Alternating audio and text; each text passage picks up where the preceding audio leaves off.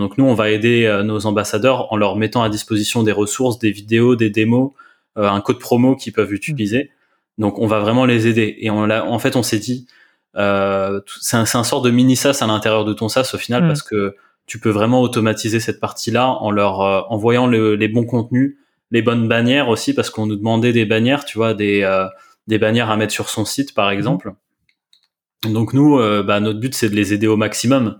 Donc on a créé du contenu pour eux, on a créé des vidéos, on a créé des, des ressources qu'ils pouvaient partager. Et, euh, et après, bon, pour les, les ambassadeurs qui ont une grosse audience, généralement, il y a vraiment des appels en fait. On va appeler ces personnes-là, on passe une heure pour discuter ensemble de euh, comment on va mettre ça en place, des, des postes qu'on pourrait faire, des vraiment des opportunités qu'il y a. Euh, donc on a, je pense même, même dans notre programme d'ambassadeur, au final, on a une grosse partie self-service où les gens ils vont juste demander leur lien d'affiliation, le recevoir, avoir toutes les instructions et les ressources, et la partie un peu plus haut, un peu plus manuelle avec les plus grosses euh, audiences.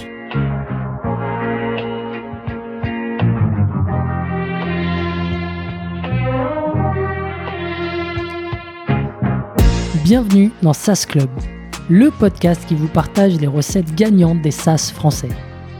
Je m'appelle Eric Seclet et je suis copywriter freelance pour SaaS B2B. Le but de ce podcast est simple. Vous apporter sur un plateau les meilleurs conseils et retours d'expérience d'entrepreneurs de l'écosystème SaaS.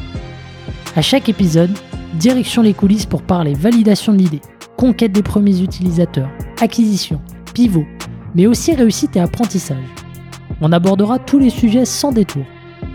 Mais avant de démarrer l'épisode, pensez à vous abonner et à laisser une note plus un avis sur Apple Podcast. C'est le meilleur moyen d'assurer une longue vie à cette émission. Bonne écoute et bienvenue au club.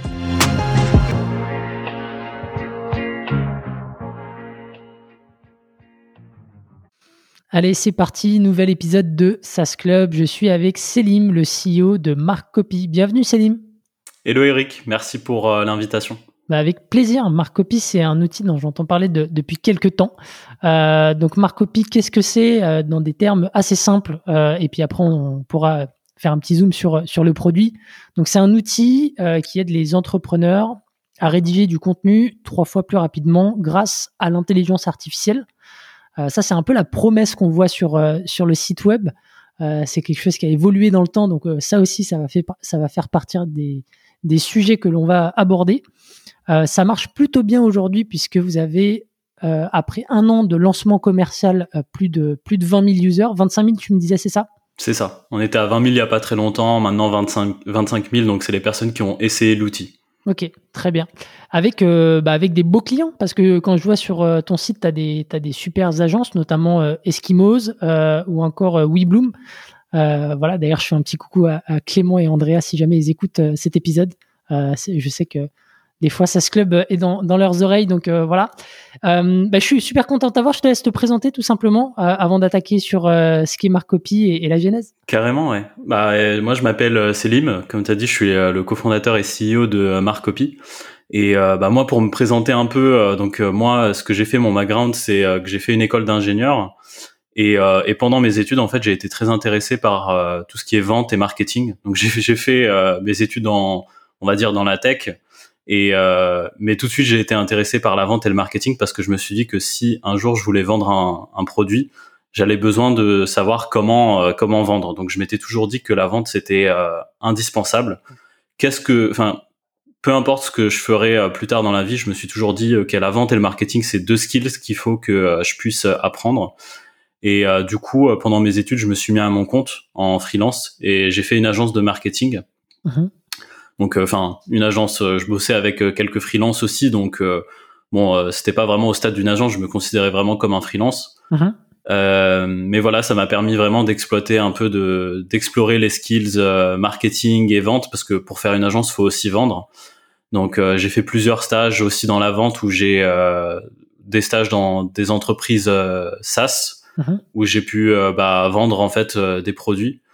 Et, euh, et, donc voilà, en fait, tout ça, ça m'a amené à créer mon SaaS aujourd'hui qui, qui est Marcopy et qui aide les entreprises à écrire. Ok, ok, super intéressant. Euh, juste sur l'agence, du coup, t'es, enfin, sur l'agence et la, partie freelancing, donc c'était, euh, tu faisais essentiellement du, Facebook Ads, c'est tout ça, c'est. Euh, c'est bah, exactement ça. En fait, c'était une agence Facebook Ads. Donc concrètement, ce qu'on faisait, c'est qu'on aidait les entreprises à mettre en place des publicités sur Facebook. Et c'était à l'époque où Facebook, c'était vraiment, c'était vers et encore, on commence, ça commençait un peu à descendre, mais c'était vers 2019.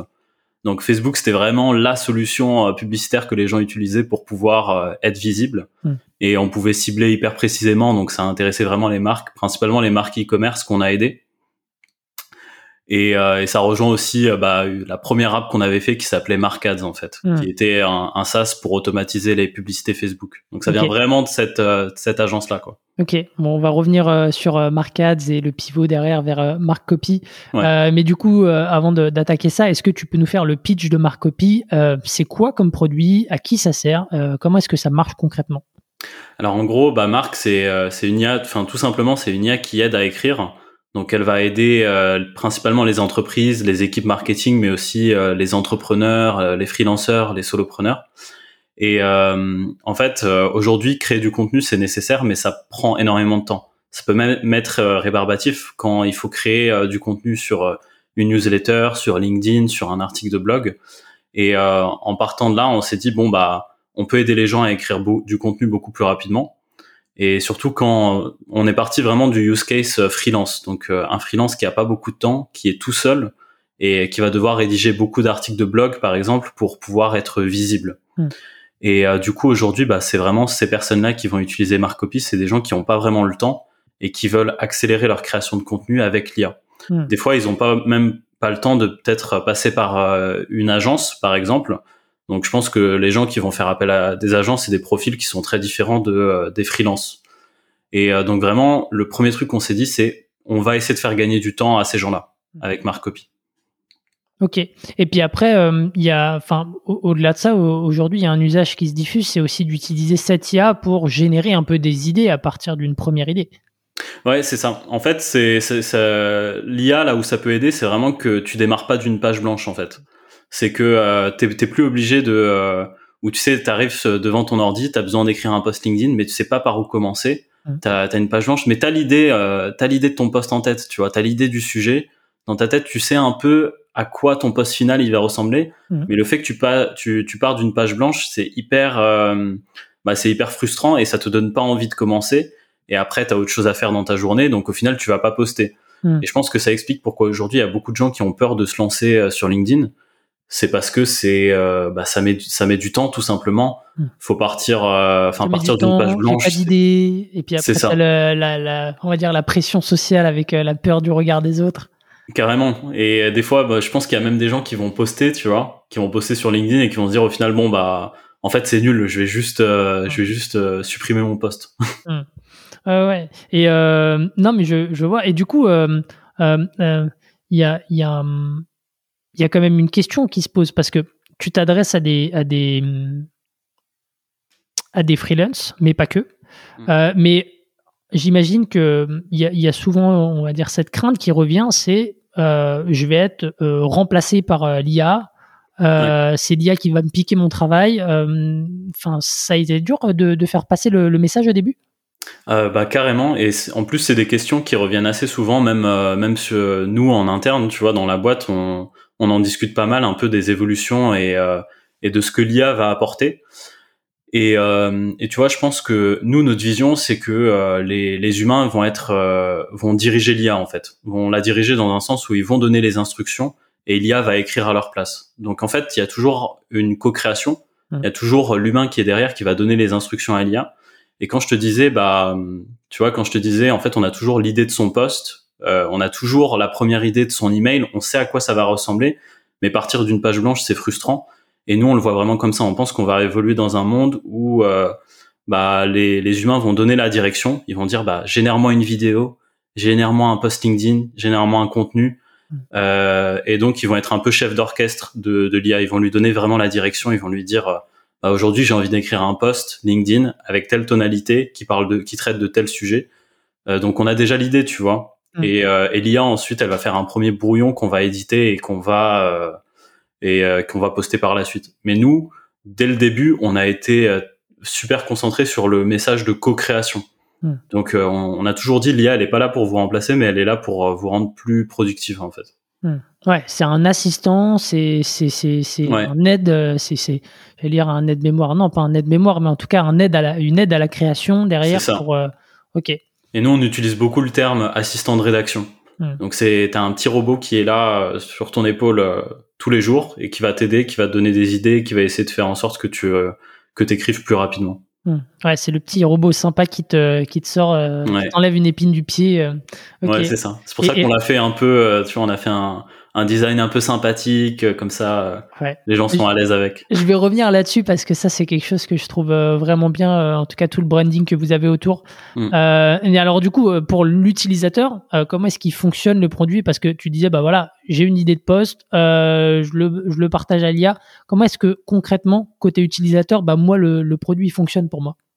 Bah, c'est une, une bonne question et d'ailleurs le produit a beaucoup évolué depuis. Mais euh, si tu veux, euh, le premier, euh, enfin vraiment comment ça fonctionne, c'est très simple. C'est tu donnes des instructions à l'IA, donc tu vas lui dire écris-moi. Donc tu choisis une template déjà. Est-ce que tu veux rédiger un post LinkedIn? Est-ce que tu veux rédiger un article de blog? Est-ce que tu veux rédiger une description produit? Est-ce que tu veux rédiger un email? Donc tu choisis ta template et ensuite tu vas donner des instructions à l'IA. Donc tu vas lui dire aujourd'hui mon post LinkedIn, j'ai envie de traiter de tel sujet. Et ensuite ça va te faire des propositions, en fait cinq propositions euh, une génération, ça va te faire cinq propositions mhm. avec des angles différents, tu vois, des copywriting différents, et toi, tu as juste à sélectionner celui qui te convient le mieux. Ok. ok. Et euh, le produit, il a pas mal évolué. En fait, là, on essaye de justement ce premier brouillon. Déjà, on essaye d'améliorer la qualité de ce premier brouillon en français. Donc, à quel point, à quelle vitesse on peut arriver à ce premier brouillon. Et, euh, et là, là où on évolue sur, surtout sur l'article de blog, c'est que on, en fait, on veut limite que l'utilisateur puisse donner un brief à l'IA qui lui dise bah euh, voici mon titre, voici mes mots clés à placer dans, dans mon article, voici ma structure, rédige-moi euh, rédige-moi mon premier brouillon hmm. de 500 à 1000 mots, tu vois. Hmm. Donc on est plus dans, comme je te disais, le, le guide en fait, l'humain est le guide. Il va diriger l'IA, il va lui donner l'idée, il va lui donner le brief, et l'IA ensuite, elle va, en fonction de ce que l'humain lui a donné, elle va générer toutes ses idées, ses paragraphes, et elle va lui, euh, bah, lui générer son premier brouillon. Hmm. Ok, ok, ok. Et, euh, et attends, j'ai deux questions. Enfin, je voulais parler de la tech, mais maintenant que tu me parles de, tu vois, je me dis, euh, quand on écrit, il y a aussi un, un côté, on va dire, un peu intellectuel. Hmm. Est-ce que le fait de se soustraire à l'homme sur cette partie-là, c'est pas aussi quelque chose qui peut, euh, on va dire, freiner les gens, même si ça les aide, tu vois, de se dire, maintenant en fait, euh, je suis, enfin, je suis juste bon à répliquer euh, et à améliorer ce que m'a fait une IA. Est-ce que ça, c'est quelque chose que vous entendez? Ah, carrément, carrément. On a eu beaucoup, surtout, on a eu beaucoup de. Des fois, c'était 50-50. Hein, surtout l'année dernière, là, on commence à avoir plus d'adoption. Mmh. Mais les premiers, ils étaient, il y en a beaucoup qui étaient très réticents qui nous disait ah bah enfin c'est bizarre je me sens pas ou moi j'aime bien écrire moi-même j'aime bien avoir ma plume. Et je pense que plus les années vont passer plus l'IA va accélérer et plus l'homme va se poser enfin les humains vont se poser la question de leur place par rapport à la machine. Et euh, et ben je pense qu'on va se dire bah voilà faut, en fait faut faire ce qui nous rend plus humains. Donc euh, plus d'empathie tu vois plus de créativité. Mais l'IA, elle est là aussi pour euh, pour booster cette créativité, je pense. Mm. Donc pour moi, je le verrai toujours en co-création. Mm. On va être plus productif. En fait, on va juste faire les tâches que euh, qui sont un peu rébarbatifs qu'on veut qu'on veut pas faire. Et c'est là où l'IA peut peut vraiment aider. Mm. Mais tu vois, c'est une question qui est intéressante parce que je pense que de là, dans les années à venir, on va vraiment se poser euh, la question de quelle est la place avec des machines toujours plus performantes qui écrivent toujours mieux bah, à nous quelle est, quelle est notre place. Donc, mm. qu'est-ce qu'on fait qui nous donne, euh, qui, qui donne du sens, euh, qui, qui, nous donne du sens en fait. Mm. Ouais, et puis la tech euh, va aussi évoluer à vitesse grand V entre temps. D'ailleurs, la, la, tech, comment est-ce que, enfin, elle est compliquée à appréhender. Combien de temps est-ce que vous avez, enfin, tu vois, c'est c'est c'est quel, on va dire quel degré, tu vois, de complexité derrière? Bah, tu as beaucoup plus de... là, l'IA devient de plus en plus accessible. As, surtout que tu as des solutions open source maintenant. Donc euh, en fait, c'est dû au fait que la le la, puissance de, calcul est plus est de plus en plus accessible. Donc tu as des modèles qui vont être open source. C'est vraiment que tu peux le, tu peux les utiliser comme ça. Mhm. Euh, nous là où on va la valeur ajoutée de marque, c'est que nous on va utiliser ces modèles, on va les comparer, on va on va tester plein de solutions différentes et on va essayer de trouver euh, la meilleure qualité en français. Mhm. Donc et, et on a une surcouche en fait sur les mots clés. Tu vois, on va vraiment essayer d'explorer euh, des euh, use cases qui sont précis. Hmm. Donc par exemple, quand tu veux écrire un article de blog SEO, euh, il y a tellement de choses qui, qui vont se passer. Tu vois, va falloir bah, déjà demander les mots clés, suggérer des mots clés qui sont pertinents. Ensuite, demander, créer un modèle avec l'IA qui va inclure ces mots clés dans le texte que tu vas générer, en s'assurant que la qualité en français est, est super quali. Hmm. Donc c'est plus, on va pas juste utiliser un modèle, le plugger sur euh, sur notre interface et faire des générations. Mhm. Derrière, on va vraiment essayer plusieurs modèles, se poser la question de qu'est-ce qui va être euh, le plus qualitatif et surtout comment est-ce qu'on peut adresser des use cases qui résolvent un vrai problème. Donc par exemple du copywriting, euh, du SEO, des descriptions produits. Et là, tu vois, pour LinkedIn, on est même en train de se demander bah comment est-ce qu'on peut aller plus loin et écrire un texte qui est personnalisé par rapport à l'audience que tu veux viser. Hmm. Donc nous, en fait, l'IA, c'est vraiment un moyen qu'on va utiliser et qu'on va customiser en fait pour répondre à des use cases qui sont euh, précis. Ok, je vois. Mais, mais tu vois, c'est intéressant, c'est que c'est de plus en plus accessible. Donc euh, l'IA, elle va être, euh, elle va être sur plus tard, surtout en SaaS, tu vois, sur énormément de produits. Mhm. Et nous, on veut aider aussi à, à faire en sorte que l'IA puisse être facilement intégrée sur des outils. Ok, ok, ok. Et, euh, et en termes de, tu vois, en termes de, de résultats euh, sur les différents use cases que vous avez eu, c'est quoi un peu le ROI, on va dire, euh, chiffré sur lequel vous communiquez auprès des, des, gens que vous allez voir pour les convaincre un peu d'utiliser ce genre de solution? Ouais. Bah nous, le, un retour de nos clients, c'est que ça permet d'accélérer la création de contenu de par trois. Mhm. Donc on dit souvent avec Marc, vous pouvez aller trois fois plus vite. Mhm. Mais là, ce qu'on essaie de faire, c'est qu'on essaie d'aller un peu plus loin sur le, sur traquer le, le, retour sur investissement. Et souvent, on est amené à vendre la création de contenu carrément, hmm. parce qu'il y a des gens qui vont douter de la, la, pertinence de la création de contenu. Tu vois, de créer du contenu sur LinkedIn, de créer des articles de blog. Et euh, du coup, on, on essaye de voir un peu comment est-ce qu'on peut mesurer bah, l'impact d'un post LinkedIn, tu vois, l'impact d'une stratégie LinkedIn, l'impact de poster sur le sur ces articles. Et donc du coup, ce qu'on aimerait mettre en place sur Marque, c'est vraiment de pouvoir euh, traquer le revenu de chaque article. Parce que quand tu peux traquer le revenu d'un article qui a été créé euh, par l'IA ou qui a été co-créé, bah c'est tout de suite plus euh, c'est tout de suite plus concret en fait. Tu dis ok en fait cet article que j'ai écrit en deux heures, il m'a amené x de, de revenus. Donc bah ça va ça va me pousser à faire plus d'articles, à pousser ma création de contenu encore plus loin. Ok. Ok, ok, super, euh, super intéressant. Bah écoute, je te propose de d'attaquer sur euh, sur la genèse maintenant qu'on a bien euh, fait le tour de de, la solution. donc tu termines tes études, tu, tu fais tu fais comme tu l'as dit un focus sur le marketing, le sales. Euh, pendant, ouais, voilà. les, études. Et qu'est-ce, qui t'a donné en fait l'idée de créer euh, Marcopy euh, Enfin, ce qui est aujourd'hui Marcopy, ça vient d'où cette étincelle de ton côté? Ben, en gros, ça, ça vient de l'agence en fait. De, donc j'ai commencé l'agence marketing où on faisait des, des publicités Facebook et je regardais un peu les solutions qui permettaient. donc moi, l'IA, j'ai toujours été intéressé par ça je faisais euh, des vidéos en 2017 euh, sur ma chaîne YouTube pour euh, parler de ce sujet-là parce que ça me passionnait. Et j'avais j'avais fait un blog à l'époque bah, en 2017 pour parler aussi de, de ces sujets-là. Donc j'ai toujours suivi l'IA et j'ai toujours voulu travailler dans cette industrie-là. Euh, et ensuite, quand j'ai fait bah, le marketing et la vente, j'ai fait des publicités Facebook. Et à un moment, je me suis dit, c'était c'était fin 2019. Je me suis dit, mais ça serait cool d'ajouter une automatisation de voir euh, est-ce qu'il y a des solutions qui existent qui permettraient d'automatiser la création de ces publicités. Mm.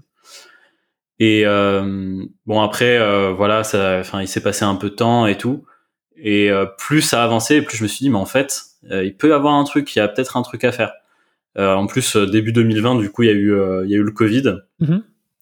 Et, et, en fait, ça m'a vraiment poussé à transitionner, enfin à plus faire l'agence parce que moi j'ai des j'ai des pas mal d'entreprises e-commerce qui étaient locales, donc j'allais les voir, je passais pas mal de temps avec.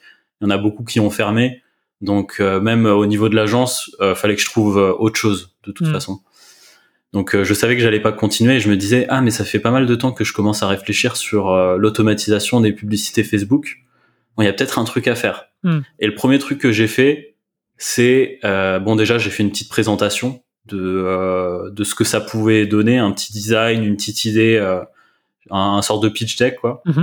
Et, euh, et j'avais j'avais designé un, un pull. Mhm. En fait un pull avec et il y avait écrit en gros euh, marque et en bleu. Donc je commençais à avoir une petite idée du branding. Donc j'ai trouvé le nom aussi. Mhm. Et en fait le fait de faire un pull ça ça rend tout de suite le truc un peu plus concret.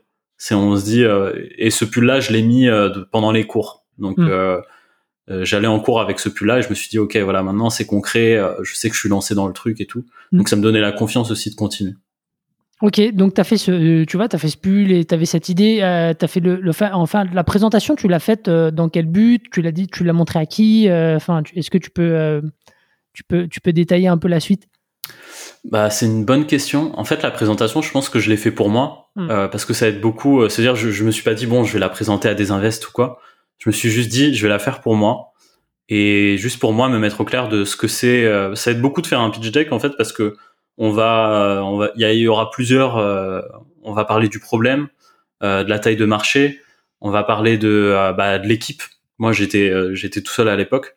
Et je me suis dit vraiment, il me faut, il me faut quelqu'un. Il me faut un cofondateur. C'est pas un truc que je vais pouvoir faire euh, tout seul de toute façon. Et euh, et donc voilà, je pense que c'était vraiment pour moi pour euh, mettre un peu plus de concret dans dans l'idée.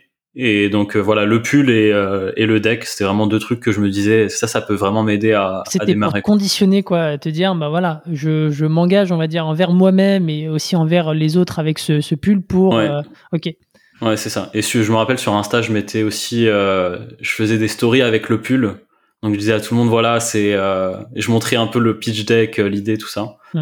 Et ça m'a, je pense, ça, ça m'a poussé parce que en fait, je me disais, bon bah, euh, bah voilà, tout le monde le voit, donc maintenant je suis obligé de le faire, quoi. Hmm.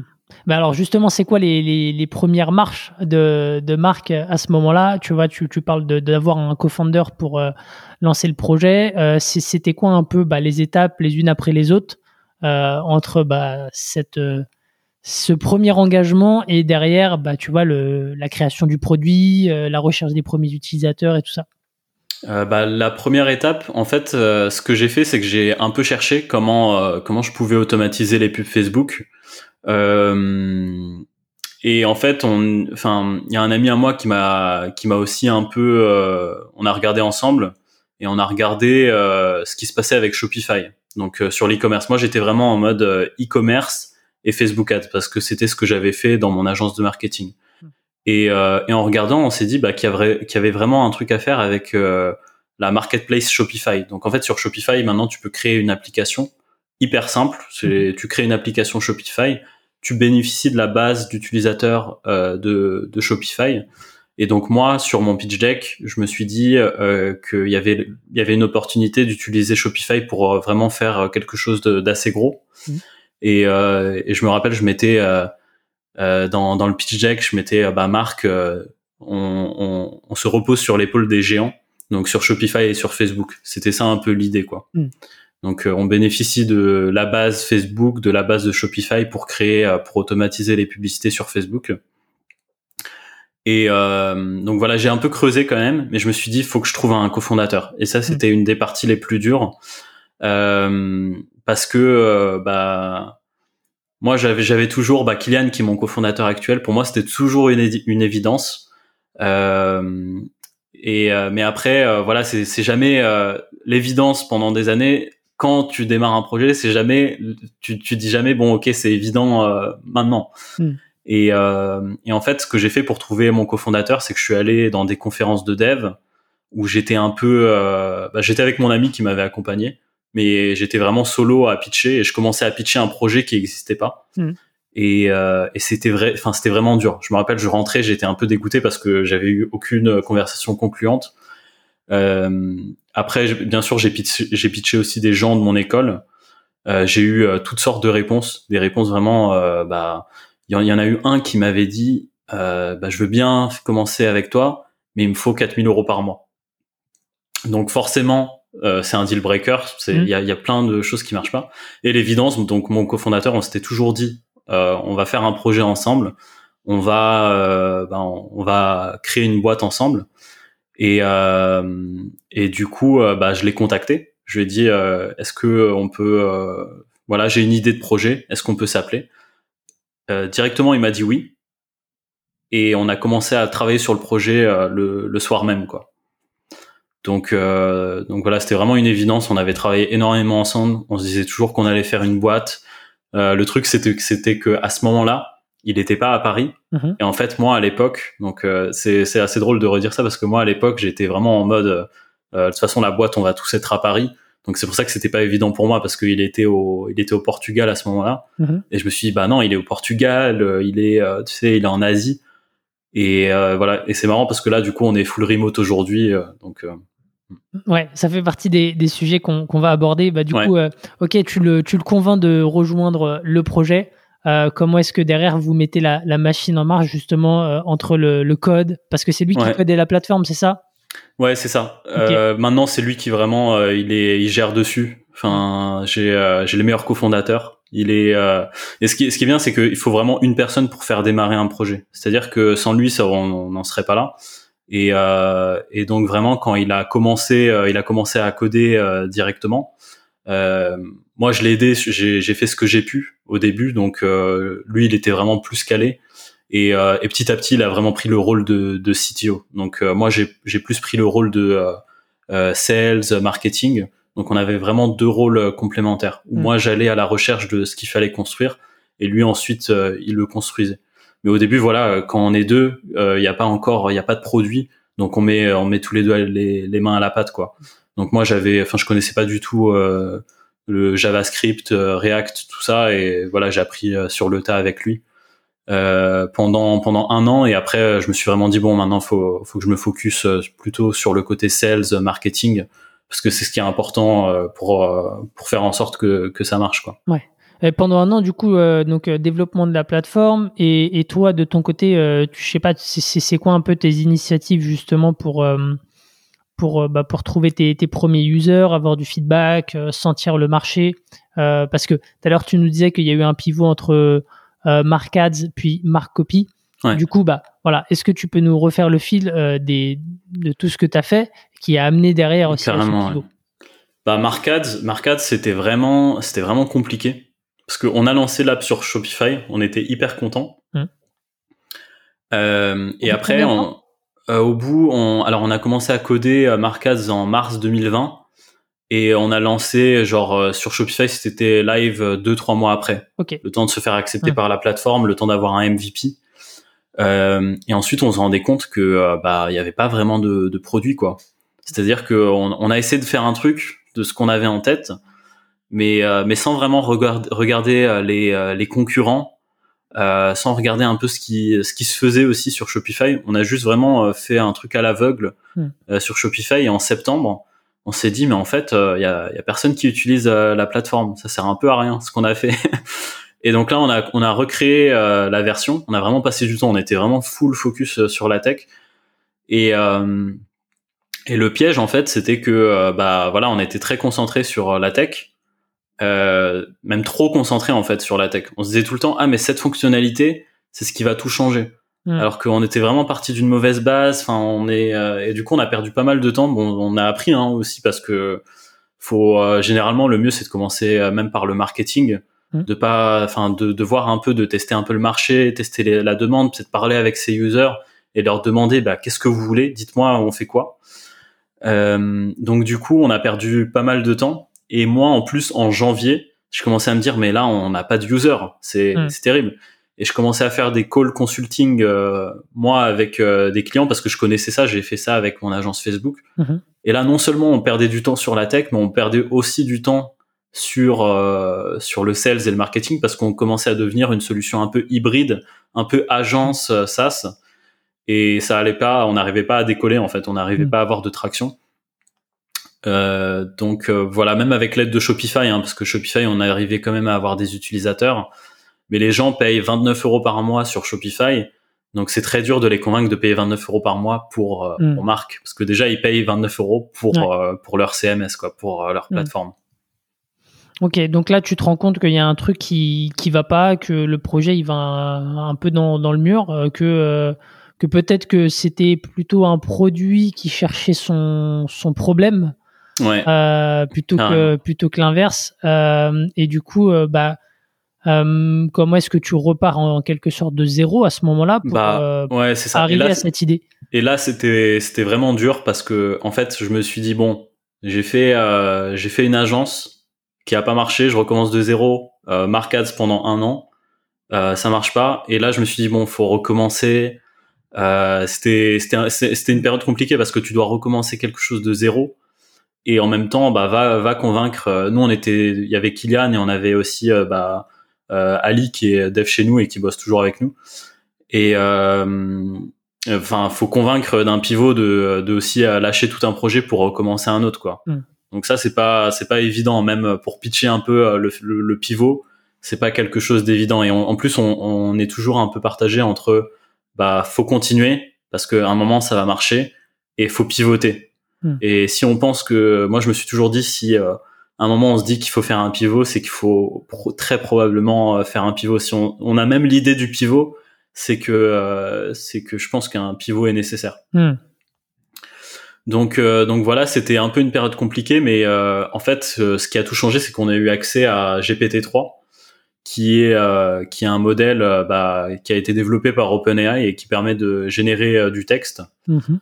Donc euh, donc quand on a eu accès, j'ai envoyé un mail vraiment. euh, en fait, j'ai envoyé un mail directement au CTO Ok. et parce qu'à l'époque ils avaient une waitlist donc euh, Mm. c'est vraiment pas tout le monde qui a été accepté et c'était tu pouvais attendre des mois en fait pour être accepté donc j'ai envoyé un email au CTO de OpenAI et je lui ai dit euh, voilà on est on est français enfin j'ai vraiment j'ai vraiment raconté ma vie dans ce mail là j'ai j'ai tout raconté j'ai mis une photo de moi et Kylian T'as tout j'ai donné. dit ouais j'ai tout donné. Et euh, un peu genre une semaine après on a reçu un, je, je recevais un mail. On était samedi.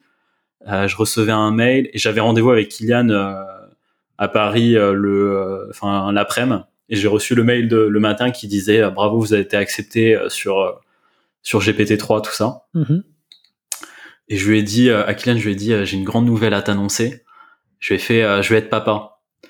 Et, euh, et après il a pété un câble. Il a fait quoi? Mais tu vas être papa tout ça? Après je lui ai fait euh, ouais je, fais je enfin je lui ai dit euh, non je rigole j'ai on a on a eu accès à GPT-3 je suis pas papa mais on a eu accès à GPT-3 et euh, et du coup bah là quand quand on a eu accès à GPT-3 le premier truc qu'on s'est dit c'est faut pas se enfin faut pas s'éparpiller. On a déjà Marcad. Si là en plus on va faire une solution euh, de copywriting on va vraiment se se perdre quoi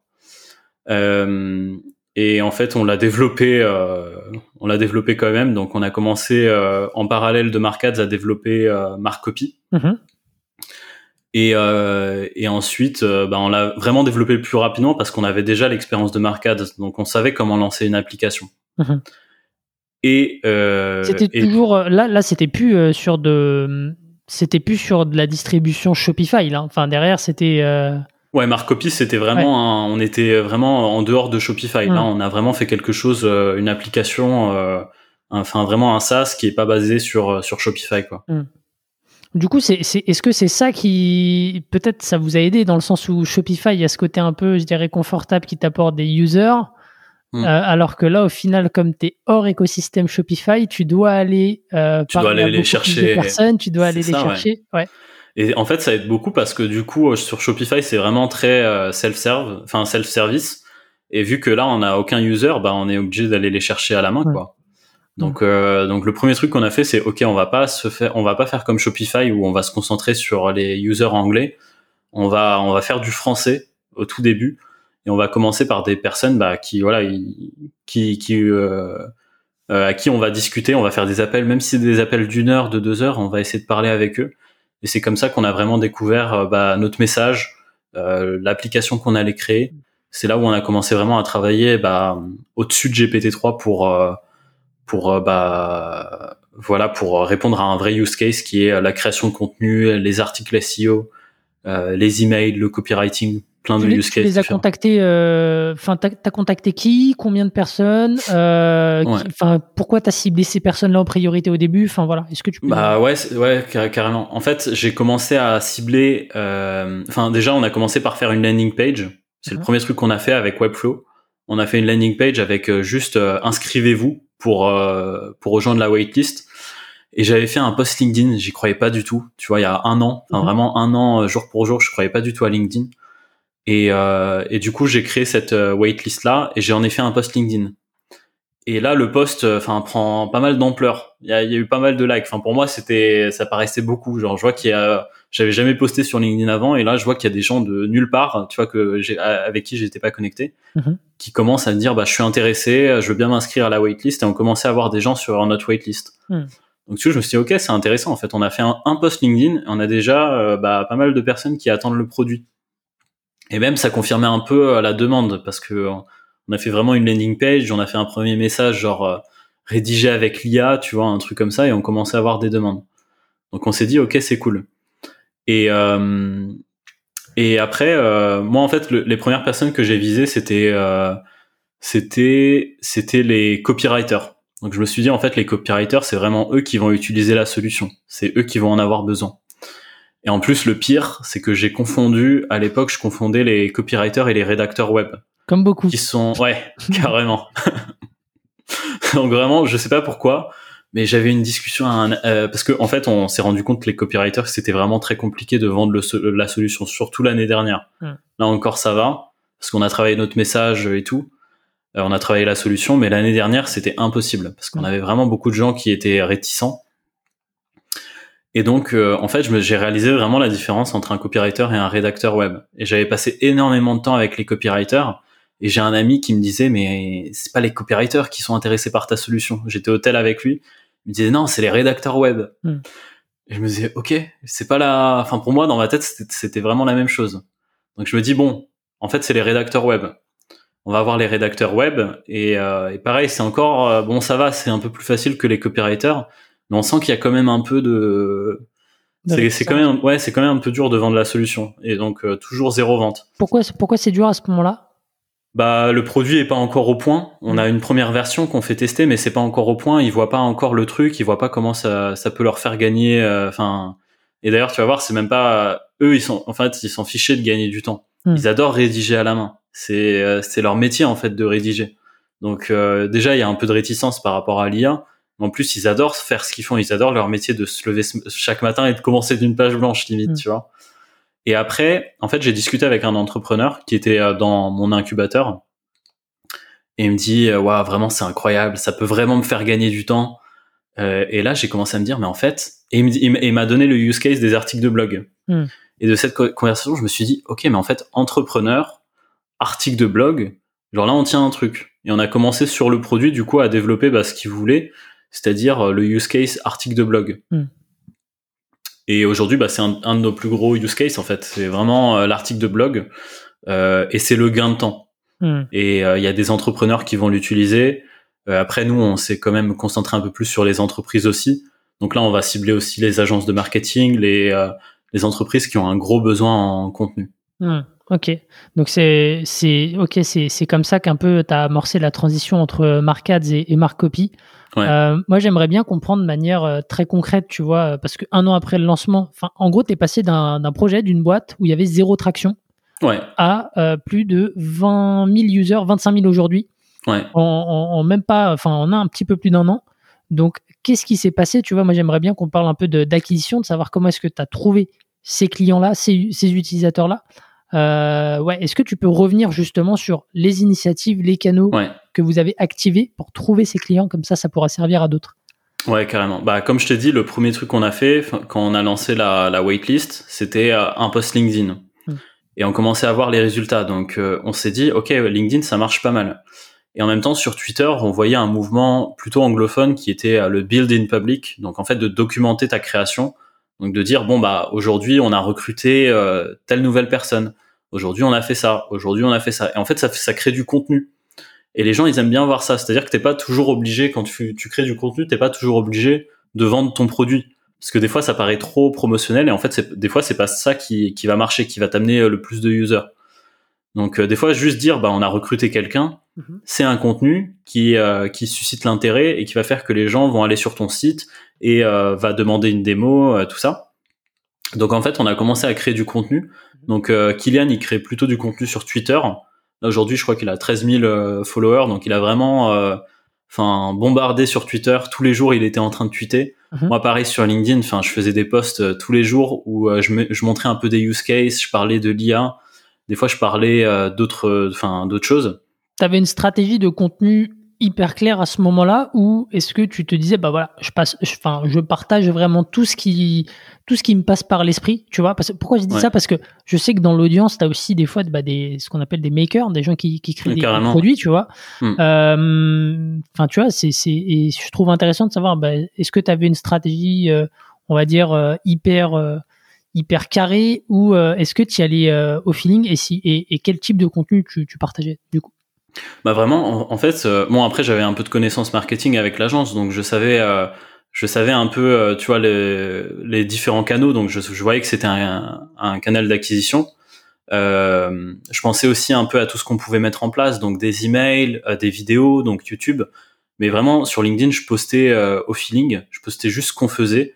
Euh, quand on a recruté euh, notre premier employé, j'ai posté, euh, voilà, euh, recrutement, euh, c'est incroyable, on a enfin recruté quelqu'un, tout ça.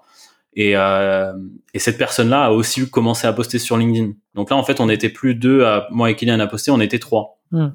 Et à chaque fois qu'on a recruté quelqu'un, on faisait le même processus. Donc cette personne allait poster aussi sur LinkedIn. Donc en fait, tout le monde s'est retrouvé à poster sur LinkedIn. Mais on n'avait pas vraiment de, de stratégie de contenu. On, on s'est dit, on- en fait, on a juste vraiment vu, on a posté au feeling et on voyait directement les résultats des posts. Hmm. Parce qu'il y a des gens qui allaient commenter, il y a des gens qui allaient directement sur notre site. Donc, euh, donc voilà, en fait, on voyait vraiment bah, l'impact de la création de contenu. On voyait qu'on arrivait à avoir des users qui essayaient marque rien qu'en postant sur LinkedIn. Hmm. Donc on a vraiment pendant très longtemps, on s'est juste reposé sur LinkedIn pour euh, pour faire notre acquisition. Vraiment rien d'autre. Et après Ah, on a bien sûr on a étoffé notre euh, notre stratégie de contenu avec des emails, des vidéos, des webinars, tout ça. Hmm. Mais au début, je pense qu'il faut se concentrer euh, vraiment. Enfin, pour moi, c'est un produit, euh, un canal euh, d'acquisition comme euh, LinkedIn par exemple à maîtriser. Et surtout, ce qui est fou, c'est que en fait, avec euh, avec les posts LinkedIn et peut-être avec quelques vidéos, des articles de blog, euh, bah tu peux très vite voir ce qui suscite l'intérêt. Quel post suscite l'intérêt, quelle vidéo suscite l'intérêt. Et nous vraiment à chaque fois, tous les contenus qui parlaient d'articles de blog avec l'IA, ça faisait, euh, c'était là où on avait le plus de, de visibilité. Hmm. Donc on a vraiment creusé ce use case là aujourd'hui, on l'a, bah, on le creuse encore plus avec euh, euh, avec de nouvelles fonctionnalités qui vont sortir bientôt. Donc euh, donc voilà vraiment, enfin LinkedIn on y allait au feeling et euh, voilà de fil en aiguille. euh, le, le seul truc c'est qu'il fallait rester consistant parce que les premiers posts il se passe pas grand chose, mais en fait il, il se passe toujours un truc. C'est-à-dire qu'il y a des fois quand on faisait euh, des, des démos, on se rendait compte que les gens ils nous connaissaient, mais c'était genre euh, bah, ma cousine elle, a- elle vous a découvert et euh, moi en fait j'ai regardé un post LinkedIn, et il y a une amie d'une amie qui m'a parlé de vous et on dirait on dirait qu'il se passe rien, mais il y a plein de trucs, il y a, il y a plein de bouche à oreille qui euh, qui se produisent parce que c'est euh, ah regarde ce post LinkedIn, ah Mm. j'ai vu ça, j'ai vu ça. Et donc vraiment, faut juste être consistant. Et dans deux mois, bah tu te rends compte, euh, ah mais en fait il y a, y a pas mal de users là sur le site. euh. Hmm. Ouais, c'est ça. Ouais, Hmm. Mais c'est c'est quelque chose euh, qui, qui prend du temps. C'est une c'est bah, c'est- au final c'est comme euh, le, le SEO. Tu vois, il y a quand même une courbe Ouais, avant ça se, ça se mette en, en route. Faut c'est c'est ce qui fait que des enfin ça fait le tri euh, de manière naturelle. Euh, là aujourd'hui maintenant vous utilisez LinkedIn a- avant qu'on parle des autres canaux, mais comme c'est quand même un canal très important pour vous, aujourd'hui vous utilisez LinkedIn de manière beaucoup plus, je pense, euh, réfléchie, beaucoup plus euh, stratégique.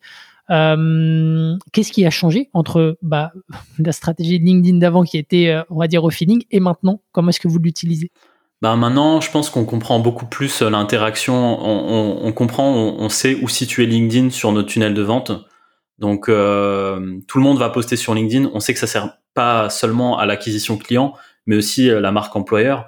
Donc LinkedIn, ça a plusieurs, euh, enfin ça a vraiment plusieurs intérêts. Et euh, on va parler du télétravail, on va parler du remote, on va parler de marque copy, on va parler de l'IA, on va parler vraiment du, de contenu qui est euh, bah, tout en haut du tunnel de vente, Mm. qui est top of the funnel. Et alors qu'avant on se disait bah vraiment c'est LinkedIn c'est la conversion quoi, c'est achète directement. Hmm. Et maintenant, on va faire beaucoup moins. Moi, enfin, j'en fais pas mal en vrai. Je, moi, quand je vais sur LinkedIn, je vais vraiment que parler de marque. Donc, je sais que c'est pas bien, mais euh, c'est euh, c'est aussi un use case euh, sur marque. Hein. C'est vraiment parce que moi, j'ai plus le temps vraiment de poster sur LinkedIn. Et là, j'essaie de voir comment est-ce que je peux implémenter bah, le post LinkedIn complet sur marque copy pour plus avoir à me prendre la tête vraiment à toujours partir de d'une page blanche et rédiger hmm. sur LinkedIn. Donc l'IA, ça aide sur ça aussi. Mais euh, mais là ouais voilà c'est on, on sait euh, c'est un peu plus réfléchi dans le sens où on sait on sait pourquoi on poste sur LinkedIn et on mhm. sait les objectifs qu'on veut atteindre dessus. Donc euh, des fois on va faire des partenariats. Tu vois, on va on va faire des webinars avec d'autres marques. Mhm. On va essayer de voir quelqu'un, tu vois, peut-être des influenceurs LinkedIn qui qui sont un peu plus bah, qui ont une audience en fait et qui qui sont des fois il y en a qui sont convaincus de l'IA. On leur dit bon bah regarde il y a Marc Copy Mhm. Euh, est-ce que tu peux, euh, bah, on te montre, t'essayes un peu, si ça te convainc, bah, peut-être que tu peux en parler à ton audience. Mhm. Euh, il y a ça, on a fait aussi de l'influence sur LinkedIn. Donc on a testé vraiment plein de trucs. On a vraiment tout testé sur LinkedIn, donc on connaît vraiment bien la plateforme aujourd'hui. Qu'est-ce qui marche le mieux justement à votre niveau, tu vois, entre bah, tu vois des, la création de posts en organique, des webinars avec des partenaires, du post sponsor, tu vois, en termes de euh, rapport, on va dire, euh, qualité-prix et euh, surtout temps passé et, et généré, tu vois. Bah, les posts sponsor, j'ai été vraiment très déçu parce que, enfin, en, fait, c'est bien, ça crée, ça crée beaucoup de, il y a beaucoup de personnes qui postent en même temps, ça crée de l'intérêt, mais au final, voilà, au final derrière, bon, c'est beaucoup de temps investi, beaucoup d'argent pour pas pas non plus énormément de résultats comparé à ce qui est possible euh, avec une, une stratégie organique. Mhm. Euh, donc, je trouve vraiment que les webinars ça marche super bien. Tout ce qui est partenariat, euh, tout ce qui est euh, euh tout ce qui est organique en fait, je pense que ça marche ça marche vraiment bien. Et au début, ça a un peu changé mon avis sur tout ce qui est sponsorisé je pense que c'est beaucoup mieux de commencer par euh, une stratégie organique mm. où tout le monde va poster, où aujourd'hui, enfin, où on va le faire un peu à la mano. Et je pense qu'il y a beaucoup de gens qui, qui idéalisent trop la, le, euh, les Google Ads ou, euh, ou les Facebook Ads ou, ou les posts sponsorisés, alors qu'au final, il n'y a pas vraiment plus de résultats que ça.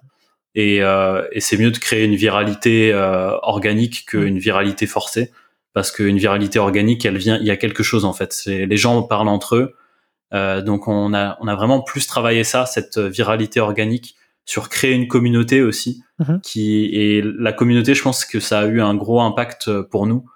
Donc euh, on a créé un Discord, on a créé un groupe Facebook, on a des ambassadeurs aussi. On a fait un système de, de avec des ambassadeurs qui vont euh, vraiment promouvoir l'outil mhm.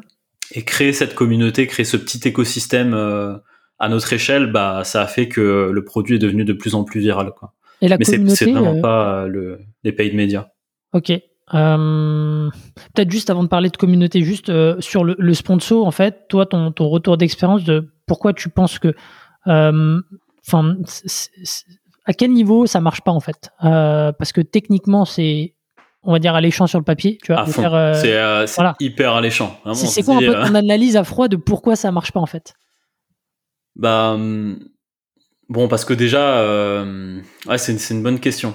Euh, et pour être honnête, j'ai pas trop réfléchi quand j'ai vu que ça marchait pas. Je me suis juste dit bon, on passe à autre chose. Tu vois, on a hmm. testé, ça a pas marché. Euh, on, on refera plus de la sponsor sur LinkedIn.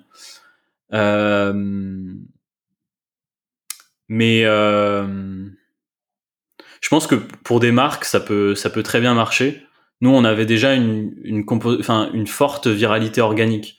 Donc, c'est-à-dire que on a eu de bons résultats, mais pas pas à notre attente. On pensait vraiment que ça allait, euh, enfin que ça allait exploser. Donc je pense qu'il y a vraiment un intérêt pour certaines marques. Mm. Nous vraiment en l'occurrence, euh, on s'est dit que ça allait pas être, euh, enfin on s'attendait, on s'attendait à des résultats beaucoup plus, beaucoup plus impressionnants. Et je pense aussi que c'est un peu on force en fait. On, la, viralité elle peut pas être forcée. On peut pas mm. vraiment forcer.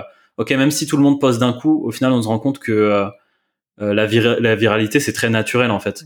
quand un produit devient viral, c'est naturel, c'est parce que euh, c'est parce que vraiment il y a, y a un product market fit. C'est c'est le bon moment, c'est le bon produit, c'est la bonne audience, hmm. et il y a rien qui peut remplacer ça. Donc au final, même c'est pour ça qu'aujourd'hui je travaille beaucoup plus sur le avec les clients, avec sur le produit, parce que je sais que si on trouve vraiment ce product market fit, ça remplace tous les post-sponsors, hmm. toute la viralité forcée. Et la, la, viralité, elle va se faire euh, naturellement avec un bon produit, avec la bonne audience, le bon message. Et, et ça, c'est le, le, travail un peu en, bah, le, un travail de l'ombre qu'on voit pas vraiment parce que c'est pas un post LinkedIn, mais euh, qui est hyper nécessaire, euh, surtout en hmm. startup, je pense.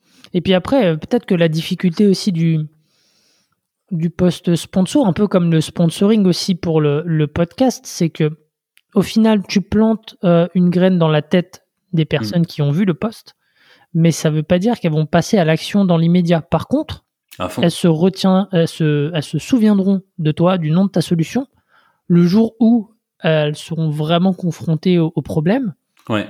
Euh, et donc, mais ça, tu le sais pas en fait. Quand ils vont arriver sur ton site, qu'ils vont bah sign up, t'en as aucune idée. C'est peut-être aussi ça qui fait que euh, est-ce que, est-ce que euh, tu vois, euh, on parle souvent maintenant de, de demand generation, donc tu vois, est-ce que, est-ce que, est-ce que c'est parce qu'on on regarde peut-être pas aussi les bons KPI Est-ce que faut regarder d'autres, d'autres, ouais, d'autres métriques? Bah ouais, t'as raison. Et avant, enfin, avant d'arriver à la conversion, il y a un chemin qui est énorme. Hum. Et, il, est pas, il est pas linéaire en fait. Il est très différent suivant les personnes.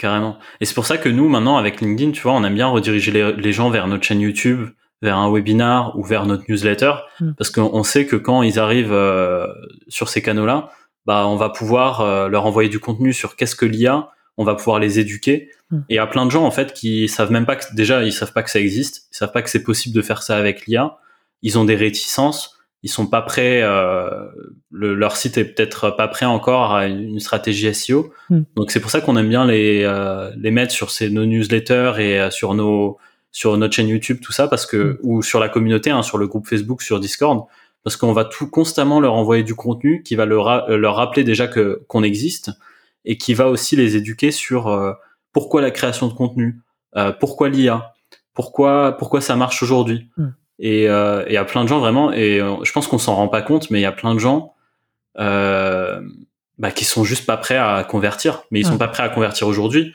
Par contre, ils sont ils seront peut-être prêts à, dans dans trois mois si on, mm. on les pousse du contenu régulièrement, s'ils voient le notre nom euh, ressortir. Mm. Et en effet, si peut-être qu'il y en a qui savent même pas qu'ils ont un problème aujourd'hui. Mm. ouais, complètement.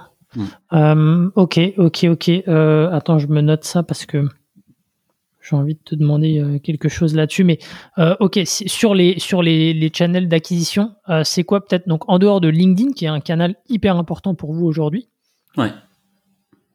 C'est quoi les, les, le top 3, on va dire, des, des canaux qui fonctionnent bien chez vous, qui, bah, qui vous ont rapporté autant d'utilisateurs en l'espace d'un an, tu vois? Ouais. Tu as parlé de la communauté, tu as parlé de... Bah, c'est quoi le top 3 Carrément. Alors pour moi déjà, pour commencer, vraiment quand on part de zéro, pour... Euh, enfin vraiment là c'est euh, le, le début, euh, c'est le front, tu vois. C'est pour moi c'est LinkedIn, tu vois. Faut commencer, si, enfin surtout en B2B, en, en SaaS, quand on veut faire un produit. Euh, je pense qu'il faut commencer par LinkedIn juste pour avoir un peu et surtout qu'il y, y, y a, des décisionnaires sur LinkedIn donc il y a, il y a beaucoup de, de, personnes il y a beaucoup de profils différents donc moi je dirais vraiment LinkedIn pour commencer.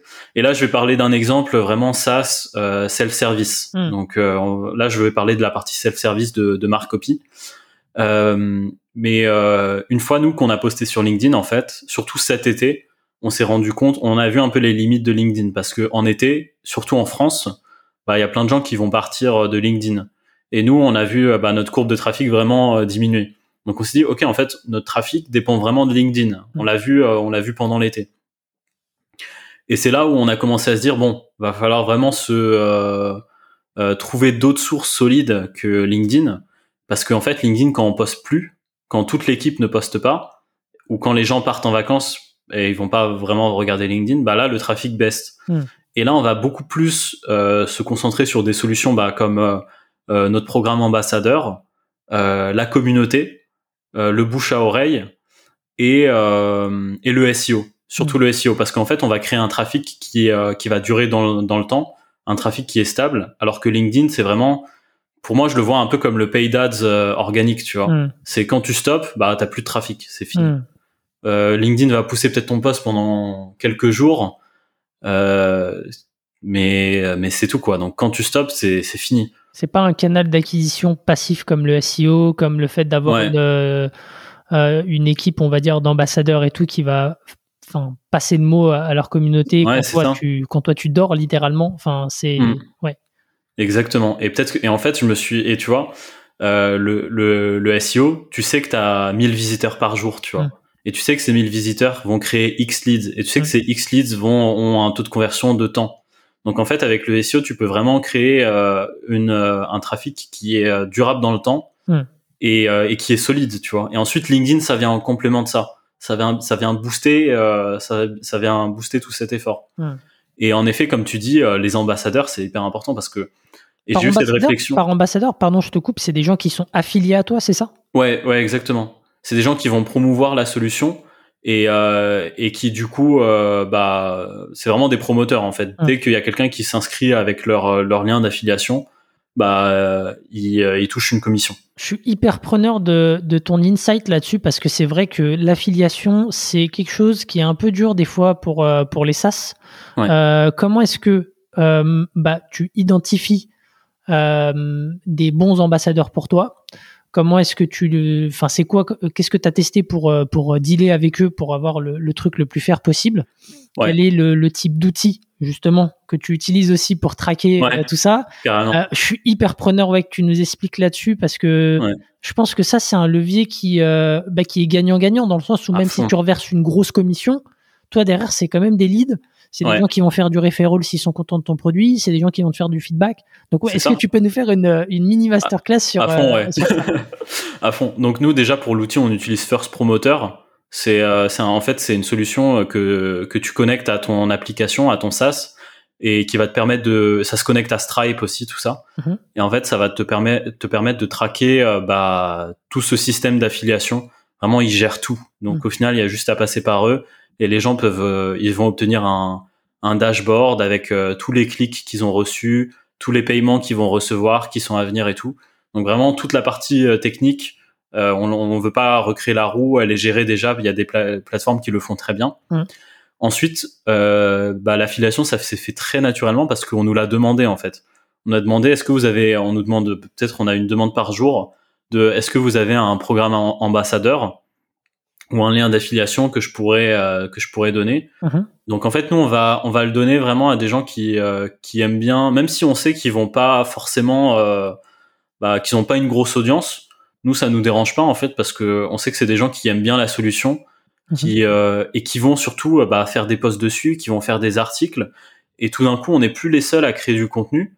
Donc tu vois déjà, il y a une différence entre créer du contenu entre moi, uniquement moi et Kylian, mhm. toute l'équipe, et là, tu te, tu te retrouves avec une team euh, d'ambassadeurs qui va t'aider à promouvoir la solution. Et eux, c'est gagnant-gagnant pour eux parce que eux, euh, ils sont aussi, grâce à l'image euh, qu'on a, grâce à Marc, ils sont aussi placés comme, un comme des experts. Hmm. Donc nous, on va essayer de leur dire, voilà, ces personnes-là sont certifiées Marc Copy. Hmm. On sait qu'ils maîtrisent bien l'outil, on sait que, on sait qu'ils sont crédibles dans, dans leur secteur. Donc, on, leur fait confiance. Donc, nous aussi, notre rôle, c'est d'aider nos ambassadeurs à vendre, à vendre la solution. Hmm.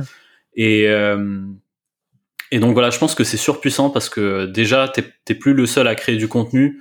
Euh, eux, ils ont déjà leur audience qui leur fait confiance. Mhm. Donc du jour au lendemain, tu te retrouves avec euh, bah, peut-être un ambassadeur qui va avoir une audience de 10 000 personnes qui, euh, qui sont vraiment à l'écoute, qui font confiance à cette personne-là. Mhm. Et c'est gagnant-gagnant parce que euh, lui va, va toucher sa part euh, toi, tu, euh, toi, ça te permet euh, d'avoir, bah, de toucher plus de monde aussi, mhm. et la confiance se crée plus rapidement.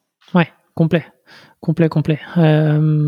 ok, bah moi j'ai j'ai plein de questions là-dessus qui me viennent, donc je vais te, je vais te les dire.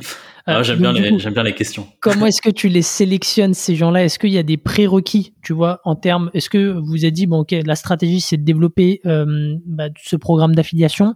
Euh, voilà, on va dire le profil type, le portrait robot euh, de, l'ambassadeur idéal pour nous. C'est X abonnés, c'est euh, quelqu'un qui va communiquer X fois. Enfin voilà, comment est-ce que tu le sélectionnes et puis après, ouais, ouais quel guideline tu lui donnes en fait?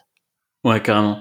Bah, nous, pour être honnête, on le voit un peu comme au, début, on avait essayé de faire des, guidelines comme ça, uh-huh. de se dire bon bah voilà, il faut il faut que notre ambassadeur ait tant Et en fait, on avait un typeform où où on mettait, bah, mettez-nous votre lien euh, sur euh, Twitter, mettez-vous, euh, mettez euh, votre lien LinkedIn, tout ça.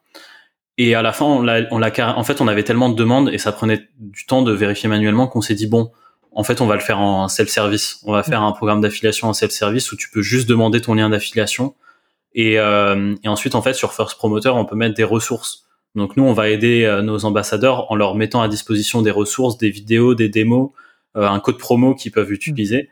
Donc on va vraiment les aider. Et on en fait, on s'est dit, euh, c'est un, un sort de mini SaaS à l'intérieur de ton SaaS au final Mm. parce que tu peux vraiment automatiser cette partie-là en leur euh, envoyant le- les bons contenus, les bonnes bannières aussi parce qu'on nous demandait des bannières, tu vois, des euh, des bannières à mettre sur son site par exemple. Donc nous, bah, notre but c'est de les aider au maximum. Donc on a créé du contenu pour eux, on a créé des vidéos, on a créé des, des ressources qu'ils pouvaient partager. Et, euh, et après, bon, pour les, am- les ambassadeurs qui ont une grosse audience, généralement, il y a vraiment des appels en fait. On va appeler ces personnes-là, on passe une heure pour discuter ensemble de euh, comment on va mettre ça en place, des, des posts qu'on pourrait faire, des vraiment des opportunités qu'il y a. Euh, donc on a, je pense même même dans notre programme d'ambassadeur, au final, on a une grosse partie self-service où les gens ils vont juste demander leur lien d'affiliation, le recevoir, avoir toutes les instructions et les ressources, et la partie un peu plus haut, enfin un peu plus manuelle avec les plus grosses euh, audiences. Et du coup, le, euh, tu vois, on fait un bon focus là-dessus. euh, ça me fait kiffer en vrai parce que derrière, Ouais. on avait d'autres sujets, mais je trouve que c'est intéressant aussi d'en parler. Donc, euh, Mm. l'épisode euh, sera forcément un petit peu long, mais euh, promis, il y aura des choses intéressantes. Euh, c'est quoi un peu le starter pack du coup idéal pour ton ambassadeur? Moi, c'est un truc vraiment que j'ai envie de creuser. Ouais. Donc, bannière, euh, vidéo. euh, Est-ce que tu je sais pas, c'est un petit pitch aussi que tu leur donnes euh, sur sur la solution, Ouais, les bons messages à communiquer? Ouais, carrément. C'est vraiment bah, comment tu comment tu vas vendre la solution, quels sont les avantages? Euh, on a au début, on avait même pensé à faire plusieurs niveaux d'ambassadeurs. Donc euh, l'ambassadeur qui a juste son lien d'affiliation, l'ambassadeur qui va faire euh, peut-être des, des appels avec euh, ses clients, Mm. avec différents euh, types de commissions. Euh, donc euh, donc il y a le pitch, il y a la démo. En fait, l'idée c'est vraiment de- d'être euh, en contact avec ces ambassadeurs, de leur demander comment est-ce que on peut les aider. Nous, c'est toujours une question qu'on donc on avait créé un Slack avec eux Mhm. pour être en communication directe avec les ambassadeurs qui puissent nous dire. euh, En fait, ça crée une petite euh, une petite cohésion, une Mhm. petite équipe euh, d'ambassadeurs. Eux, ils peuvent se soutenir entre eux parce qu'il y en a un qui va dire euh, sur notre channel Slack. En fait, il y avait les wins. Donc dès qu'ils avaient euh, bah, peut-être un post qui a bien marché ou quelque chose comme ça.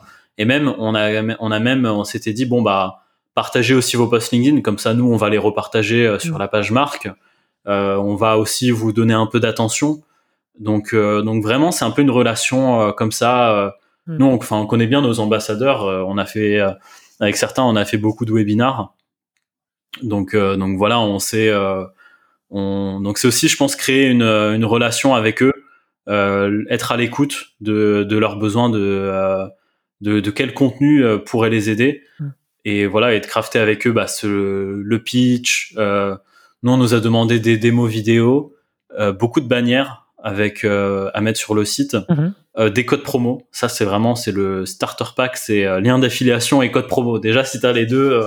Ça, c'est géré deux, dans, dans la solution là, dont, dont tu as parlé, la First, First promoter, ouais. Ok. ouais, ouais, carrément. C'est en fait, bah, tu peux juste sélectionner ton ta commission. Hein. Nous, on est à 30 sur marque, Ok. 30% euh, récurrent. Et ça, c'est sur. euh, euh, Enfin, c'est à vie ou c'est une. Tu vois, c'est. Bah, souvent, on parle de, de oui sur, euh, sur, euh, sur la première année, puis après, bah, il n'y a plus rien, Ouais. ou alors c'est à vie. Enfin, c'est comment est-ce que vous l'avez. euh, bah euh, là, actuellement, c'est à vie sur Mhm. notre programme. On sait qu'il y a des gens qui font un an, mais en fait, on voyait pas trop euh, l'intérêt euh, actuellement. On s'est dit bon bah. De toute façon, euh, si quelqu'un promouvoit marque pendant plus de plus d'un an, bah on est preneur. Donc, euh, et si on a euh, 200 personnes, enfin le jour où on aura 200 personnes qui font la promotion de marque euh, pendant euh, pendant des années, c'est qu'on a vraiment atteint un stade. Je pense c'est là on pourra y, re- y réfléchir.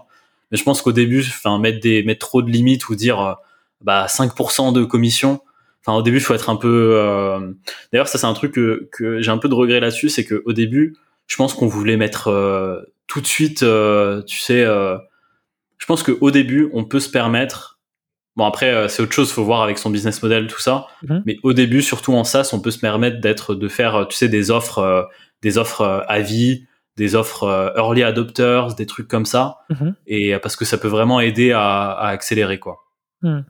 Et pareil pour les promoteurs, là pour l'instant on se prend pas trop pas trop la tête. On a fait 30% de commissions récurrentes à vie.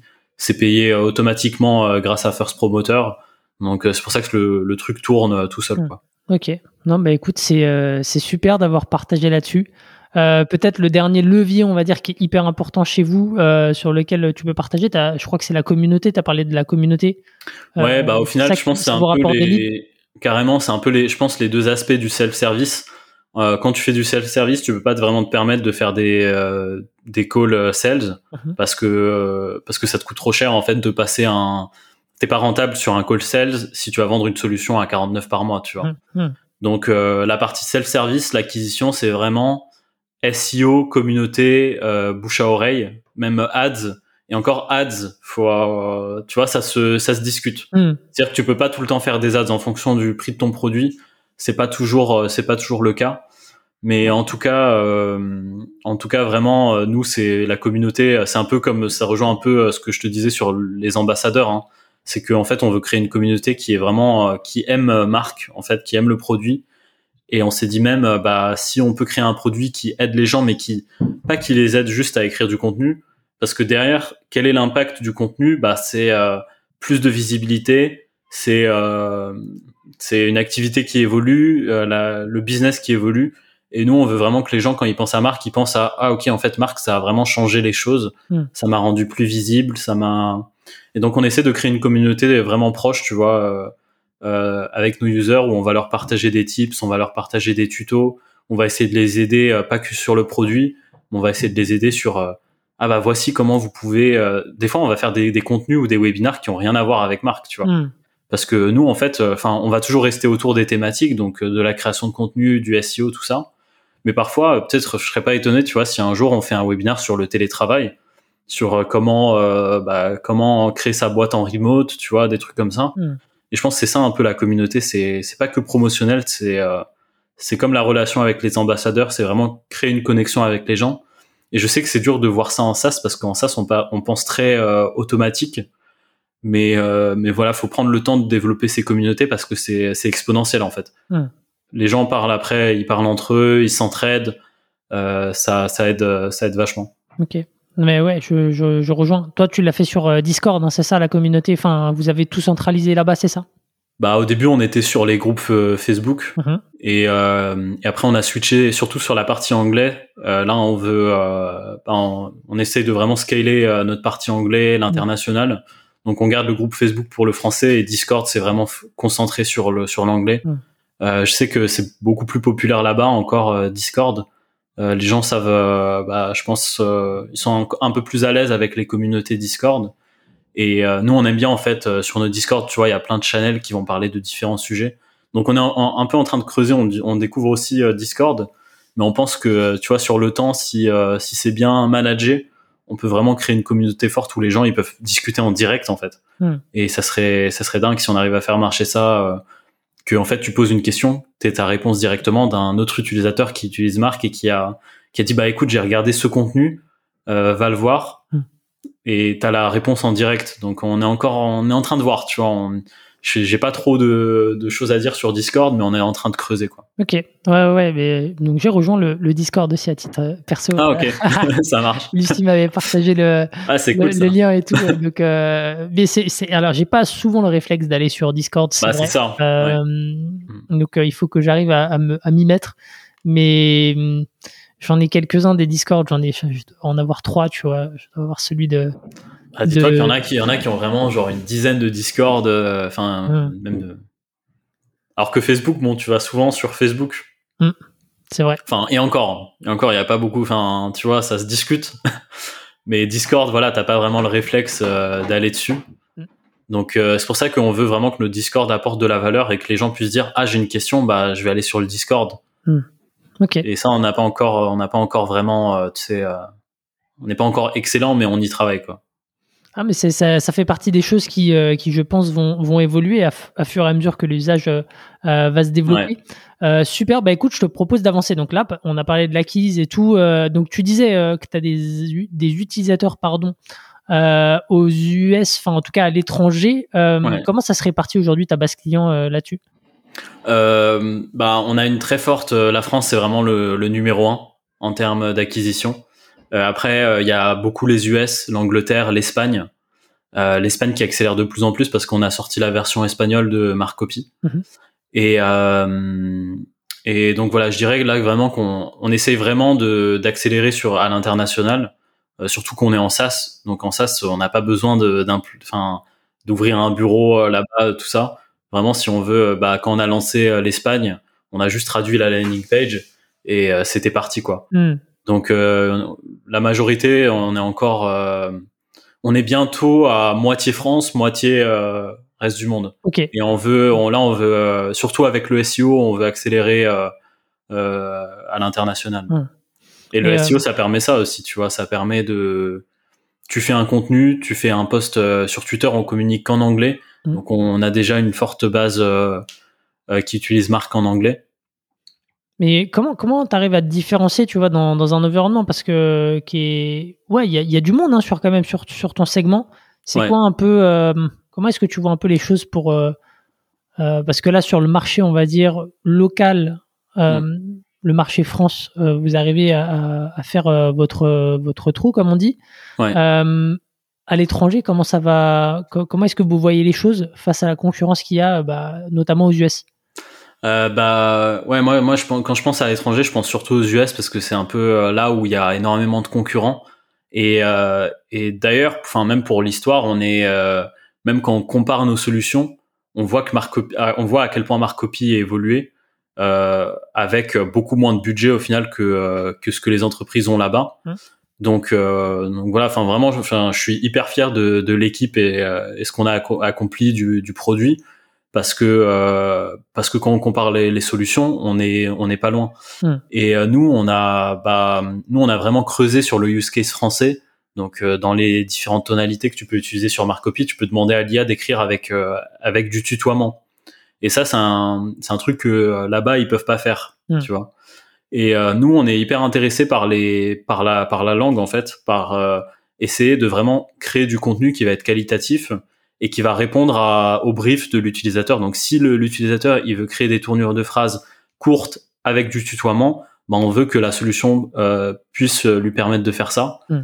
Donc je pense que là où on va là où on va se différencier par rapport aux US, nous c'est surtout sur euh, sur la qualité euh, de l'écriture. C'est aussi sur nos fonctionnalités collaboratives. Donc aujourd'hui tu peux collaborer sur marque tu peux euh, tu peux euh, tu vois tu peux avoir plusieurs documents tu peux travailler en équipe aussi. Et, euh, et là surtout avec là où on compte se se démarquer encore plus c'est avec bah, ce qu'on appelle le rocket mode tu vois mhm. qui permet en fait de créer un article en d'un coup. Donc tu donnes un petit brief à l'IA l'IA elle comprend ce que tu as envie d'écrire elle comprend ton contexte. Mhm. elle va te, te proposer un premier un premier brouillon de ton article qui est optimisé SEO donc tu vois, on, va encore loin sur les use cases où on va te faire des générations avec les bons mots clés. Mhm. Et, euh, et, voilà. Aussi, bon, euh, bien sûr, en Europe, on est, euh, on, tu vois, on a l'espagnol là où on commence à s'améliorer de plus en plus. On bosse avec euh, des copywriters espagnols pour voir un peu euh, bah, là où on peut améliorer notre contenu, où on peut mieux entraîner nos modèles aussi. Mhm. Donc voilà, plein de trucs comme ça en cours, mais mais nous, c'est vrai qu'on aime bien les use cases en entreprise avec des équipes marketing qui vont collaborer, euh, qui ont un vrai, un vrai besoin de gagner du temps. Euh, donc voilà, je sais que tu vois, il y a, y a énormément de self-service en ce moment, surtout dans bah, un peu partout dans le monde. Nous, on a commencé un self-service. Mhm. On est hyper intéressé par les par les use cases euh, en entreprise aussi. Ouais, on veut pas lâcher le self-service, tu vois tu veux pas lâcher le self-service, mais ce qu'on se disait en, en préparation de l'épisode, et ça c'est aussi un point important dans, dans l'histoire de Marcopy, c'est qu'aujourd'hui de plus en plus vous regardez comment est-ce que vous pouvez aller sur du marché euh, enterprise. Euh, et donc, euh, donc en fait, euh, le message est différent, les prix sont différents, les attentes sont différentes. Enfin, c'est quoi ton plan sur ce marché-là? Qu'est-ce qui va devoir changer d'une manière globale de ton côté? Euh, que ce soit bah, euh, sur la manière dont tu positionnes le produit, sur euh, la structuration de tes équipes. Enfin voilà, est-ce que tu peux nous donner bah, un peu d'insight là-dessus? Ouais, carrément. En fait, tu vois, la, la stratégie initiale, c'était de d'avoir un gros focus self-service pour avoir une stratégie, on appelle ça la stratégie bottom-up. Hmm. Donc en gros, c'est pour ceux qui connaissent pas, faire du bottom-up, c'est en fait c'est attaquer le attaquer, enfin parler au end user, donc qui va vraiment utiliser la solution et, euh, et en fait, quand tu as toute une équipe marketing qui a essayé le produit et qui aime le produit, ça a autant d'impact qu'un décisionnaire qui dit euh, aujourd'hui, euh, les amis, on va utiliser euh, cette nouvelle solution. Hmm. Donc en fait, quand et c'est un peu ce que Slack a fait. Et moi, je l'avais vécu en plus parce que dans la boîte où, où je bossais, c'était un SaaS, j'étais bizdev là-bas. Et en fait, on était genre sur Teams ou une solution comme ça où on communiquait. Et en fait, vraiment tout le monde à pousser Slack. Hmm. Parce que tout le monde l'a essayé gratuitement et tout le monde disait non mais Slack c'est euh, vraiment là on n'est pas sur Slack, euh, qu'est-ce qu'on fait? Et en fait ce qui est ouf c'est que déjà tu as convaincu le end user, donc c'est la personne qui va utiliser la solution. Donc déjà niveau rétention tu vas être pas mal. Hmm. Alors que quand tu vas euh, parler directement au décisionnaire, il va pousser la solution au end user mais tu sais pas si ces personnes-là vont l'utiliser. Hmm. Et peut-être que dans six mois, ils vont plus utiliser la solution et et voilà et ça part en churn quoi. Hmm. Donc euh, déjà c'est pour ça qu'on avait fait du self serve, c'est vraiment pour euh, pour avoir cette stratégie euh, bottom up. Et, et aujourd'hui moi enfin moi j'adore la vente, j'ai toujours en fait dans cette boîte là, dans ce SaaS là, ce que je faisais c'est que je vendais à des, de plus grosses entreprises, donc on était vraiment enterprise pure. C'était call call, entreprise du CAC 40, rendez-vous sur place, tout ça. Et là, moi, le sweet spot que j'aime bien, c'est dans sur des boîtes euh, de entre 50 et 200 personnes, mhm. euh, parce que euh, elles ont un vrai besoin en contenu. Elles et surtout, c'est c'est encore il y a encore cet aspect fun que que j'aime bien. Donc l'équipe marketing est sympa. Et souvent ils adorent Marc aussi parce qu'ils l'ont utilisé. Mhm. Mais j'ai plein d'anecdotes comme ça où le self-service nous a tellement aidé. Où par exemple où il y a des alternants qui, qui utilisent Marc à fond. Genre vraiment, c'est la solution qu'ils utilisent en cours. Mhm. Et euh, des fois, j'ai eu, euh, bah, j'ai eu des amis à moi qui, qui sont en, en, alternance et qui me disaient, bah aujourd'hui, toute la classe, on a parlé de Marc. Genre, j'ai été choqué. Vraiment, le professeur a parlé de Marc euh, à l'écran. Mhm. Et on enfin, on m'envoyait genre, tu sais, des, des stories comme ça où il y avait Marc en plein écran, tu vois, et où les gens vraiment ils étudiaient un peu la, la création de contenu avec l'IA. Mhm. Et j'étais en mode, ouais, c'est fou, euh, vraiment l'impact d'un, d'un essai, juste de pouvoir essayer la solution avant. Et même de toute façon, dans des, tu vois, dans des process enterprise où on va vendre notre solution, on nous demande tout le temps d'essayer euh, la solution avant, de faire un petit essai, juste de pouvoir se convaincre euh, de la solution. Donc c'est pour ça qu'on aime autant le, le self-service. Il y a tellement d'avantages à, à, faire comme ça. Donc ça, Après, c'est difficile à mettre en place. Ça, vous allez le garder, mais derrière, il y a quand même la volonté d'aller sur du ouais, tu, tu vas up market, tu vas aller vers des, des paniers moyens un peu plus gros. Donc là, tu vas adapter ton peut-être ton équipe sales aujourd'hui. Enfin, je sais pas comment est-ce que ouais, est-ce que tu peux nous partager tout ça? Bah, c'est ça en fait. Euh, quand j'ai commencé euh, à me dire qu'il fallait être un peu plus euh, bah, sales driven. Désolé pour les pour l'anglais. On fait la traduction. ok, en, en sous-titres, tu sais. Et bah, je me suis dit voilà, il nous faut des personnes en sales. Et, euh, et là, enfin, je me suis rendu compte que euh, voilà, entre travailler dans une boîte qui a tous ces process là qui sont établis et construire ces process, vraiment, c'est deux mondes. Donc là, tu dois mettre en place un CRM, tu dois euh, avoir Aircall, avoir les téléphones, euh, voir un peu les leads entrants, la qualité des leads. Et euh, et, et après, en fait, j'ai en, en, créant cette stratégie en sales, tu vois tout de suite les synergies marketing et sales. Hmm. On a commencé à recruter en marketing parce qu'on était self-serve. Donc on s'est dit vraiment, faut qu'on bombarde en marketing. Et là, vu qu'on est, on tourne un peu plus en sales, on voit vraiment, on commence à recruter plus de personnes, plus de quintes exécutives hmm. qui sont seniors parce que là, faut, euh, faut parler à des, à, des boîtes, à des décisionnaires, faut bien, euh, faut bien pitcher la solution, tout ça. Donc ça demande du boulot. Et, euh, et, là, on est en startup, donc on n'a pas vraiment le temps d'entraîner des, des, profils juniors, tu vois. Enfin, mm. on, a, on a envie d'accélérer, de croître rapidement, donc on veut directement être euh, dans, euh, bah, dans l'action. Et, euh, et du coup, bah voilà, ça a mis vraiment beaucoup de temps à trouver comment pitcher la solution. Euh, et d'ailleurs, il y a beaucoup de gens qui parlent du MVP, mais il n'y a pas beaucoup de gens qui parlent du go-to-market. Et ça, c'est un truc que j'ai découvert aussi euh, euh, en mars, tu vois, où en fait, euh, on me disait, bah, c'est quoi votre go-to-market? Et j'étais là en mode, bah, nous, écoute. en fait, je savais qu'on était toujours self-service, mais c'est pas, c'est-à-dire quand le self-service c'était un peu la solution de base parce que c'est le truc par défaut parce que tu es une startup tu peux pas aller directement attaquer des use cases euh, entreprises. Mm. et aller up market c'est vraiment un truc qui se réfléchit qui se travaille. Euh, c'est vraiment pas évident. Parce que tu peux pas aller up market comme ça euh, sans réfléchir. Ça demande un gros investissement. Ça demande d'avoir une solution qui est quali. Et nous ça s'est fait nous ça s'est fait vraiment progressivement où des fois on avait des, des appels entrants comme ça qui demandaient des démos. Et c'était des grosses boîtes. Donc c'était le tu vois le euh, content manager d'une grosse boîte. Et on a commencé à creuser avec eux et on se rendait compte, ah ok, le produit doit évoluer dans, dans cette façon-là. Euh, les personnes d'une équipe marketing doivent pouvoir collaborer ensemble. Euh, donc c'est vraiment pas, c'est vraiment pas évident. Et de faire marcher le truc encore moins, Mm. parce que un sales, faut vraiment se rendre compte que pour qu'un sales soit profitable, bah il faut limite qu'il ramène euh, 50 000 de CA par mois. Hmm. Sinon, il n'y a, aucun moyen que l'entreprise soit rentable au niveau euh, bah, du coût des, des personnes, du coût humain, du coût des tools, euh, de, de, de tous les tous les coûts marketing, tout ça. Et, euh, et maintenant, bah, ok, tu sais que ton te- ton CA, que ton ta personne qui est en sales doit ramener euh, 50 000 euros de CA par mois. Comment tu vends ça quand ton produit tu l'as vendu à à 20 euros par mois, tu vois? Hmm. Et là, tu commences, en- petit à petit, ça c'est des réflexions vraiment que j'ai eues cette année, tu vois.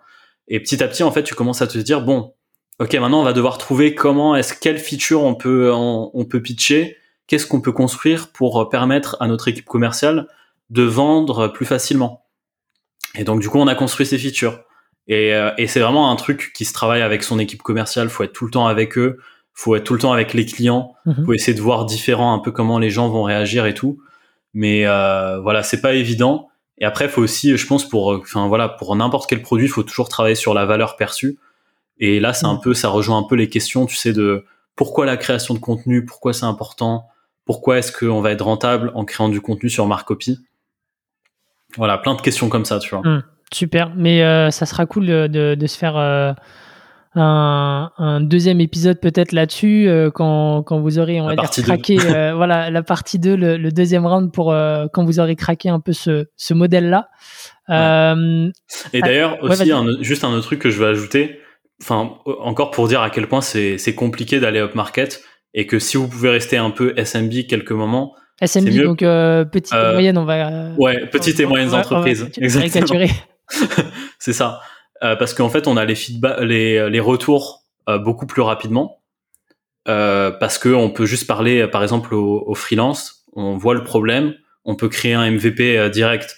Alors qu'en entreprise, enfin, ça prend beaucoup plus de temps de tester sa solution. Hmm. Le cycle de vente, c'est des mois. Ça prend énormément de temps, alors que vendre à une petite et moyenne entreprise, ça peut pas, ça peut prendre une semaine à un mois, quoi. Hmm. Donc c'est tout est différent, tout Mm. est repensé et c'est pour ça faut penser. Euh, Je pense que ça se fait euh, un peu plus tard. D'abord, faut penser à son product market fit, qui est l'audience, qui est à quoi le produit va ressembler.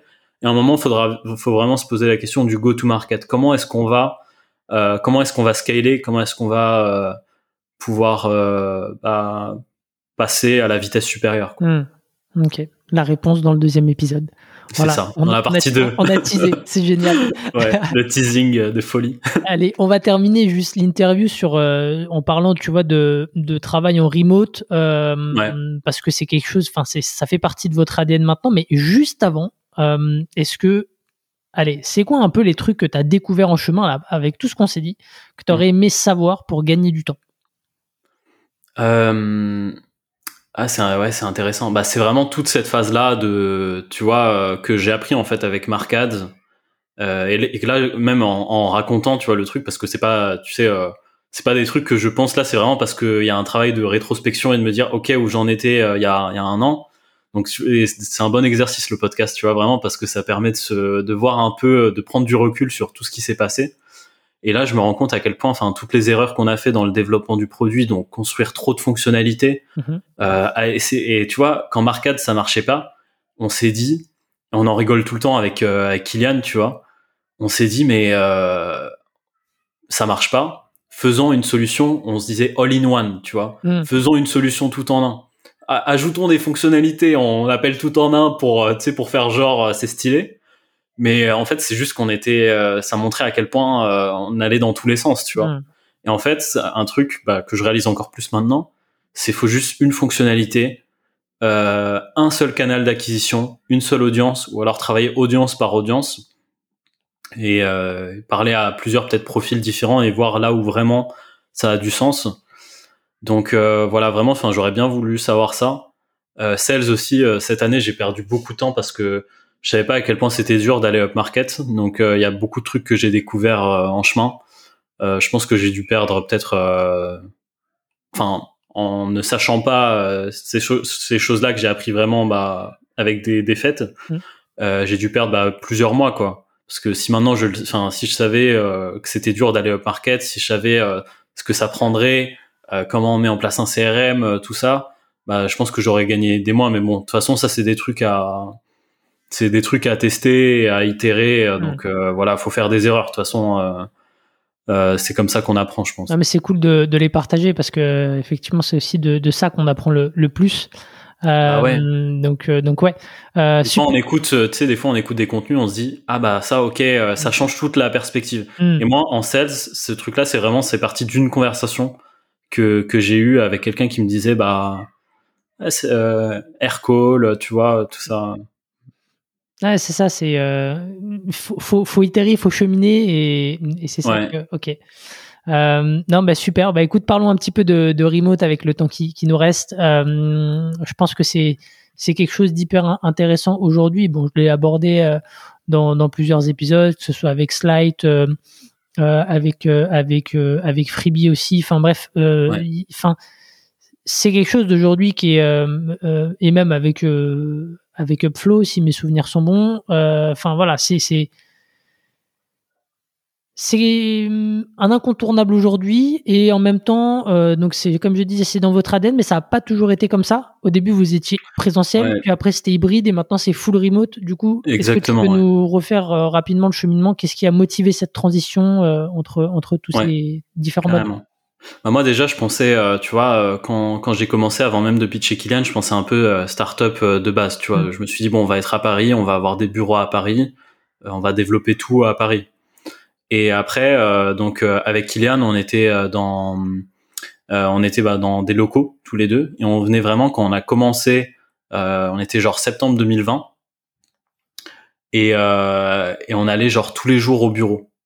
On allait vraiment tous les jours euh, dans. C'était un bureau sympa. Il y avait une machine à café. On était hyper fiers de la machine à café vraiment. C'était la raison pour laquelle on allait on allait au bureau, tu vois. On l'a acheté euh, euh, bah, avec la boîte d'ailleurs. C'était notre premier achat, notre premier investissement. Faut le dire comme ça, c'est un investissement. Et euh, on avait on a une photo d'ailleurs avec la machine à café euh, derrière, tu vois.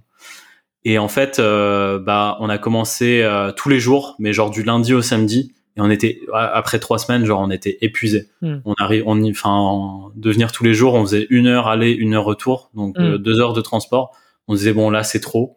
Et quand on a eu euh, bah, notre premier développeur qui nous a rejoint, on a commencé à faire des journées, euh, enfin de l'hybride. Donc en fait, on allait au bureau lundi, mercredi et vendredi Mhm. et c'était c'était un peu mieux tu vois c'était euh, c'était beaucoup plus tranquille on avait les jours où vraiment on pouvait se concentrer à fond sur le code bah qui était euh, tu vois le mardi ou le jeudi et des jours où on allait au bureau bah un peu plus pour parler euh, Mm. d'un peu les évolutions qu'on allait mettre en place euh, les trucs et tout et euh, et après on rentrait donc on prenait le métro euh, moi et Kylian et je savais que euh, Kylian il allait partir de Paris en gros et et je me suis dit, mais en fait, je lui dis, mais Kylian, on va devoir être en remote là.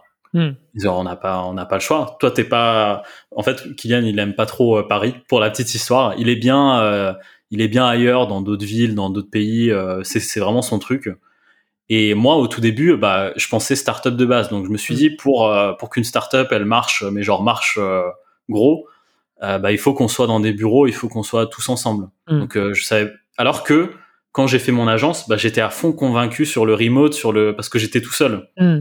Et c'était, un- j'avais un autre paradigme que euh, que maintenant avec euh, que j'avais à- au lancement de marque. Et après, on s'est dit, donc voilà, et c'était en fait, c'était évident qu'on devait être en remote. Et, et Kylian, il m'a même parlé de l'asynchrone mm. à ce moment-là. Il m'a dit, bah, remote asynchrone, c'est le nouveau truc, c'est, c'est hyper tendance et tout. Et moi, je connaissais pas, donc j'ai checké asynchrone et j'ai trouvé ça bah, hyper stylé. Et je me suis dit, en fait, nous, ce qu'on adore euh, en tant que fondateur, c'est cette liberté de se dire bon, on peut, on peut travailler d'où on veut, mhm. on peut, euh, on peut travailler en asynchrone aussi. Donc euh, peut-être, peut-être que des fois, tu vois, on va pas être, on va peut-être au lieu de bosser de de 9h à 18h, on va bosser de 10h à à 19h, tu vois. Mm. Donc vraiment contrôler ces heures, de se dire bon bah voilà, et, et ça, on voulait vraiment faire bénéficier tout le monde. Donc on s'est dit, c'est vraiment, ça va être la culture de la boîte tout le monde va, quelqu'un qui va rejoindre Marcopy, c'est quelqu'un qui est convaincu de du remote. Hmm. C'est euh, c'est pas négociable, tu vois. Et donc voilà, euh, petit à petit, donc c'est parti du, du, fait que euh, mon cofondateur devait partir. Et on, bah tu vois, on veut, on veut prouver vraiment que c'est possible de faire une grosse startup en remote, en laissant de la flexibilité aux gens et, euh, et surtout en faisant confiance à ses, euh, à ses collaborateurs. Mm. Nous vraiment c'est basé sur la confiance. On n'est pas là à traquer euh, quand tu vas te lever ou quand on vraiment on se concentre sur la cohésion et, sur est-ce que on que on, on est là où on veut être. Mm. Et, et, on fait confiance. On sait qu'on travaille avec des personnes qui sont formidables, qui travaillent hyper dur pour l'entreprise. Et, et donc, donc ça nous suffit quoi. Mm. On n'a pas besoin mais voilà, je suis vraiment surpris que. Après, il y a une grosse question en remote, c'est euh, comment tu crées une culture d'entreprise qui fonctionne en télétravail? Ouais, ce que j'allais dire, c'est comment est-ce que euh, tu, tu, là, là, tu, tu parlais de l'expérience où vous étiez trois, maintenant vous êtes euh, un peu plus d'une quinzaine. Enfin, voilà, faut. faut... là, on est en, gros, on est sept en interne et avec avec les toutes les personnes, parce qu'il y a beaucoup de personnes qui bossent hmm. en extérieur de marque, tu vois. Et ça fait qu'au total, ouais, on est on est une dizaine, quoi. Hmm. Ok, ouais, donc faut animer tout ça et puis il faut garder euh, une cohésion comme tu as dit. Donc euh, vous avez instauré, je sais pas, des, des process, des outils, des rituels pour que ça se passe bien. Euh, Carrément, ouais. ouais. Bah déjà le, premier truc qu'on m'a dit avec le remote, c'est quand j'ai découvert un peu le truc, j'ai dit ouais, on va faire un truc en remote. On m'a dit bah Célim, le remote c'est la culture du texte. Donc tu dois maîtriser la culture de le, le, texte. Donc c'est pas les appels, ça va pas créer la culture c'est bien de s'appeler, mais il faut vraiment que, il faut vraiment que euh, les gens puissent euh, bah, communiquer en deux minutes sur Slack, par exemple. Et, euh, ensuite, on s'est rendu compte, bah, plein de, je pense, je vais donner plein de petits tips exhaustifs qu'on a mis en place et qui ont mhm. bien marché. On a créé des bureaux virtuels sur une, une, app qui s'appelle Gather et on a mhm. tous nos petits, nos petits caractères. Et en fait, bah, tu, le, tu l'écris comment? Comme ça, je pourrais mettre. C'est G-A-T-H-E-R. Ok. C'est Gather euh, Town. ok, Gather Town. Et en fait, on a, on a des petits bureaux là qu'on a customisés. On a mis euh, un circuit de karting, on a mis une plage, on a mis, euh, on a mis des, des, petits bureaux aussi. Et en fait, tu peux t'attribuer un bureau. Mmh. Donc, à tout moment, tu peux aller sur Gather et tu peux voir s'il y a des gens qui sont, bah, qui sont. En fait, c'est un petit emoji, tu vois, qui se balade dans les bureaux. Mmh. Et si tu vas croiser les deux emojis, bah, t'as un appel qui s'ouvre et t'as les webcams qui s'ouvrent et là, ils peuvent mmh. communiquer directement. Donc ça, on a mis on a mis ça en place. Euh, le Slack, le Slack, on, ce qui est bien, c'est que quand tu as une équipe qui est euh, où, où tu as une cohésion, bah tout le monde va va participer au Slack. Les gens ils vont ils vont partager euh, des mèmes, ils vont partager. Nous on a une culture remote, tu vois. Mm. Donc ils vont partager là où ils vont, là de, de là où ils travaillent.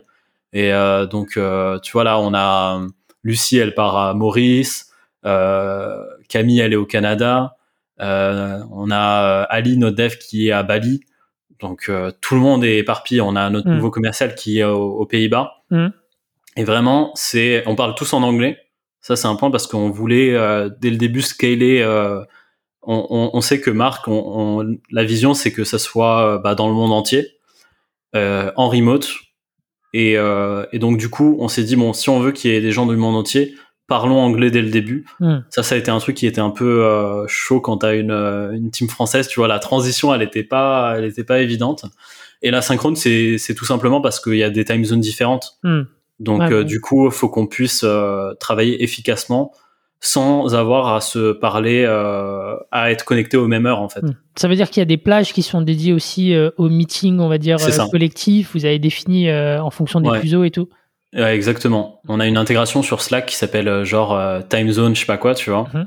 Et en fait, ça te permet d'afficher genre toute les la time zone de tout le monde et ça va même te proposer des les créneaux euh, où genre 90% des gens vont pouvoir euh, être connectés, tu vois. Pratique. Ouais, carrément. Ouais. Surtout quand t'as as du monde, euh, à voir jusqu'où ça va tenir, tu vois le. Mais euh, peut-être qu'après c'est juste différents différents appels, tu vois. Mm. Mais on essaye d'avoir quand même des appels où on regroupe tout le monde. Mm. C'est cool. Donc on a on essaye vraiment de créer une culture en remote qui est forte, de pas tout le temps parler boulot. Des fois on peut juste se connecter sur Gazer et se prendre un café, tu vois. Mm. Donc vraiment d'avoir des trucs euh, de voilà, c'est naturel, c'est pas besoin de forcer les appels. Au début, on mettait genre des euh, alors on l'a fait en plus on l'a fait le vendredi après-midi, tu vois, genre à 17h, c'était l'appel sur Gazer, tu vois, on appelait ça mhm. le Gazer party. Mhm. Et en fait, ça, au final, maintenant, on le fait naturellement. Tu vois, on va juste sur Gazer, on se fait un appel. Et rien, un truc qu'on a appris, euh, bah, tous ensemble, en fait, avec toute l'équipe, c'est que vraiment rien ne peut remplacer des, des meet-up. Mm. de, se croiser euh, euh, dans la vraie vie. Et, euh, et du coup, on essaie. je pense que le bon le bon nombre de meet-up c'est quatre. Tu vois, tous les trois mois minimum. là, on s'est, bah, on a fait un gros meet-up en septembre. Mm-hmm. Où on a réuni toute l'équipe. C'était hyper bien. Tu vois, ça ça fait bah, vraiment du bien de, de tous se voir. Et là, on va se revoir en octobre, tu vois, pour une petite, bah, tous ceux qui sont à Paris, on va se faire une petite journée comme ça de, de travail. Et, voilà, donc pour l'instant, niveau même tu vois, niveau culture, on est on est au top. On a une team qui est vraiment euh, bah, qui bosse euh, hyper dur. Ils sont mhm. hyper enthousiastes du projet. Euh, c'est grâce à eux que tu vois qu'on en est là. Et, et voilà, enfin tout le monde est enthousiaste, tout le monde est vraiment bah, à fond sur le remote. Et ça, c'est un plaisir, tu vois. Quand tu vois que tu te connectes sur ton Slack le matin et tu vois trois photos de, de Maurice, de Bali et du Canada, bah ça fait ça fait plaisir, tu vois, ça crée une culture euh, de base. Ouais, complètement. Et euh, oui, à condition voilà d'avoir ces, ces, rituels, ces process qui vous euh, qui vous animent et qui permettent d'organiser ces, ces, relations.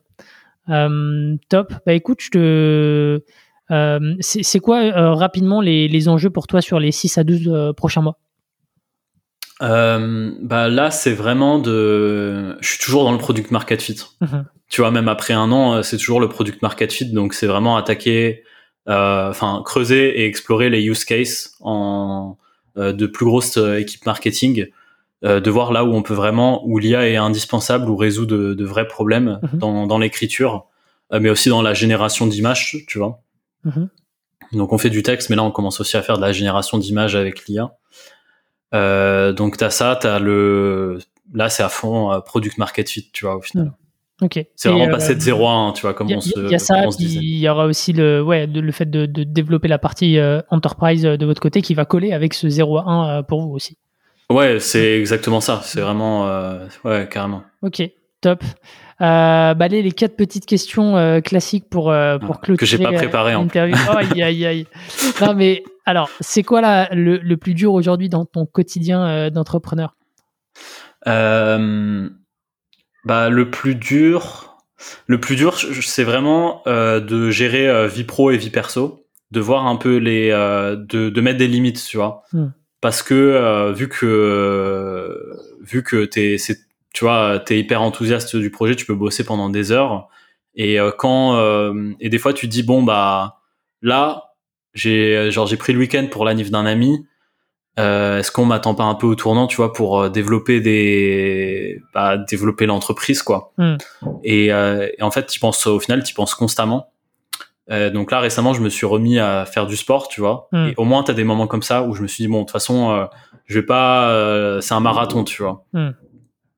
donc ça, je trouve que c'est hyper dur, surtout parce que tu peux dire bon bah, tu peux bosser vraiment non-stop et de se mettre des limites, c'est dur moi je trouve ça hyper frustrant aussi de bah de pas de pas savoir tu vois hmm. le ce que je trouve le plus frustrant c'est quand euh, comment on dit tu sais en français c'est genre euh, tu sais pas ce que tu sais pas ou un truc comme ça c'est beaucoup dit en anglais. Oui, oui oui oui non mais je, je, vois ce que tu veux dire et pareil je l'ai pas du coup.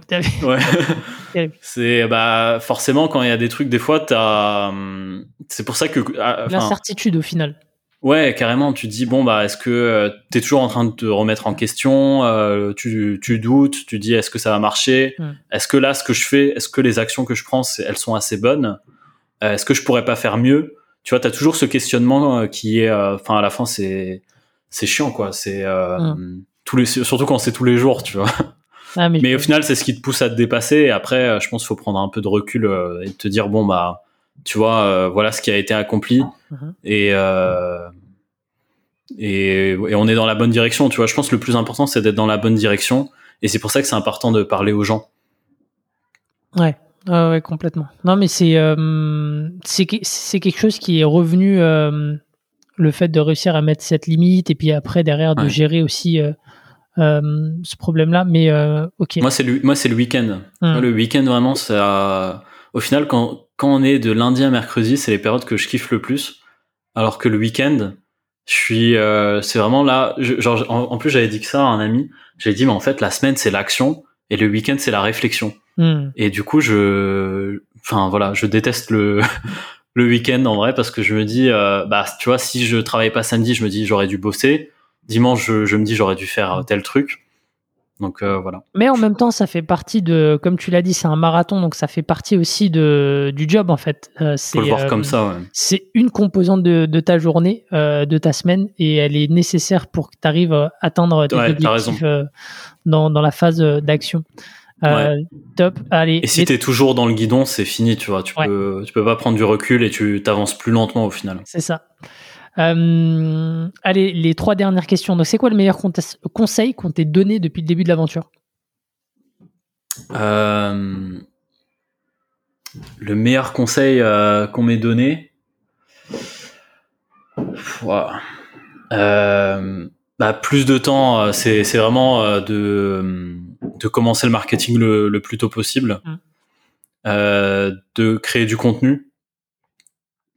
Donc euh, donc voilà et de parler à ses clients, Mm. vraiment de vraiment de bah ouais de de trouver son product market fit et pour ça faut parler à ses clients faut parler aux gens euh, juste en, en fait ça me fait penser à un truc mais je trouve que le, le euh, ce qui est le plus beau dans une euh, startup c'est pas vraiment euh, tu vois euh, c'est que tous les toutes les personnes vont vraiment évoluer donc euh, que euh, la- les personnes qui par exemple dans ton équipe qui euh, quand tu es à zéro quand tu vas être à un million tout le monde va vraiment changer et c'est ça que je trouve euh, hyper intéressant, c'est que euh, c'est que les gens changent en fait. Mm.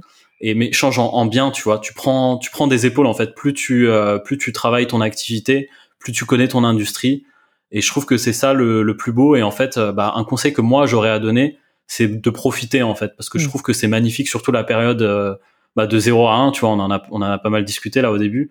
Mais euh, je trouve que cette période, elle est super belle parce que euh, tu as une équipe fondatrice de gens qui sont euh, euh, qui sont hyper motivés et, euh, et juste de, en fait c'est pas faut pas tout le temps regarder à les milestones tu vois se dire ah ouais un million un million faut faut y arriver faut plutôt faut plutôt profiter en fait Mm. bien sûr prendre les actions nécessaires mais au final euh, bah on est là pour aussi profiter un peu euh, de la vie quoi Hmm. donc euh, on n'est pas faut pas être que dans l'exécution et faut se dire euh, ouais faut faut enfin faut profiter un peu du process parce Mm. que le process c'est beau quoi Ok.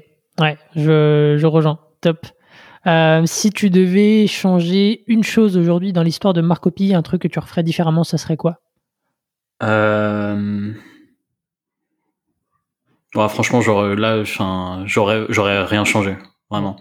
J'aurais rien changé parce que peut-être que je serais allé en, en enterprise un peu plus tôt où j'aurais, j'aurais été, euh, euh, je l'aurais pris un peu plus au sérieux. Mhm. Tu vois, si je connaissais, si je, je connaissais l'importance que ce que je vois maintenant, tu vois. Mais vraiment, ah, peut-être un truc que j'aurais fait, c'est que j'aurais vraiment poussé beaucoup plus sur les use cases, Mhm. euh, sur euh, vraiment essayer de creuser, c'est-à-dire prendre un user. Et des fois, on se dit, tu vois, ah mais lui, il est chiant, il veut tel truc, il demande tel truc. Mais en fait, il y a des raisons. Hmm. Et, euh, et vraiment, si j'aurais changé un truc, j'aurais juste écouté les clients encore plus. Genre, je passais une heure avec eux, mais limite, j'aurais passé euh, euh, deux, trois heures, tu vois. Mm. Et j'aurais vraiment développé à la précision ce que euh, ce qu'ils veulent, tu vois, Mm. parce que ça répond à un use case précis et c'est ce que les gens veulent. Hmm. Donc vraiment, là je te dis ça parce que je suis encore en période de product market fit, tu vois. Ah, ça me parle beaucoup. Euh, je, t'en dirai un peu plus euh, après. Euh, allez, si tu avais, dernière question, un livre, une ressource à nous recommander, ça serait quoi? Alors moi, je suis pas du tout de ceux qui vont vous recommander des livres de, tu vois, d'entrepreneurs ou quoi. Je vais plutôt, je vais plutôt recommander euh, des trucs complètement euh, hors sujet. Uh-huh. parce que moi c'est ce qui m'inspire. Donc en fait plutôt lire euh, ce qui vous inspire. Moi par exemple ce qui là ce que j'ai lu j'ai j'ai commandé méditation uh-huh. de Marcus Aurelius Marc Aurel en français. Et et en fait moi je vais que lire genre des biographies ou ou des gens que je trouve vraiment inspirants qui ont marqué l'histoire et tout ce qui peut en fait euh, je recommanderais bah, tout ce qui vous inspire et que vous voulez vraiment lire hmm. genre vous dites ok c'est pas je veux pas le lire parce que c'est euh, le livre qui est euh, populaire dans la section entrepreneur ou dans la section SaaS tu vois mais plutôt un truc qui genre par exemple je sais pas si moi je enfin j'aime j'aime beaucoup ouais tout ce qui est tu vois un peu un peu bah là tu vois Marc Aurel tu vois je trouve je trouve ça magnifique. Mhm. juste euh, de, de lire un peu euh, ces pensées là le premier empereur tu vois toutes les pensées qu'il a que il, il ça ça devait pas être publié tu vois toutes toutes ces pensées d'un empereur genre je trouve ça je trouve ça fabuleux. Et moi ça m'inspire euh, au final ça m'inspire énormément. Donc je recommanderais voilà tout ce qui peut vous inspirer lisez-le. Super, bah écoute, merci beaucoup Céline bah, pour ces ressources et puis pour tous les conseils que, euh, euh, que tu nous as partagés euh, au cours de, de, cet épisode. Franchement, moi, j'ai, j'ai vraiment apprécié bah, le, le, passage tu vois, sur l'affiliation et tout ça. C'est, c'est vraiment chouette de pouvoir bah, partager là-dessus. Et puis, merci bah, à toi pour l'invitation. C'était, c'était vraiment top. Avec plaisir, c'était cool. C'était dans l'esprit de SAS Club avec bah, voilà, des retours d'expérience de, de l'actionnable. En tout cas, j'espère. Et puis, si vous avez apprécié l'épisode, bah, pensez à laisser une petite note pour le podcast. Ça permettra bah, justement de, de, continuer à enregistrer des épisodes comme celui-ci. Euh, merci beaucoup Céline et moi je vous dis à la semaine prochaine pour un nouvel épisode. Ciao. À bientôt. SAS Club, c'est terminé pour aujourd'hui. Enfin presque. Si vous avez retenu un ou deux conseils, techniques ou apprentissages, alors pensez à noter SAS Club 5 étoiles sur Apple Podcast avec un petit commentaire pour m'encourager. Et si vous êtes de la team Android, pas de problème, partagez simplement un épisode qui vous a fait kiffer sur vos réseaux sociaux. C'est ce qui m'aide à gagner en visibilité et m'encourage à produire toujours plus d'épisodes. Enfin, si vous voulez collaborer avec un copywriter qui comprend les enjeux métiers et business d'un SaaS, envoyez-moi un message sur LinkedIn, Eric Seclet, S-E-C-L-E-T. Encore merci et à la semaine prochaine.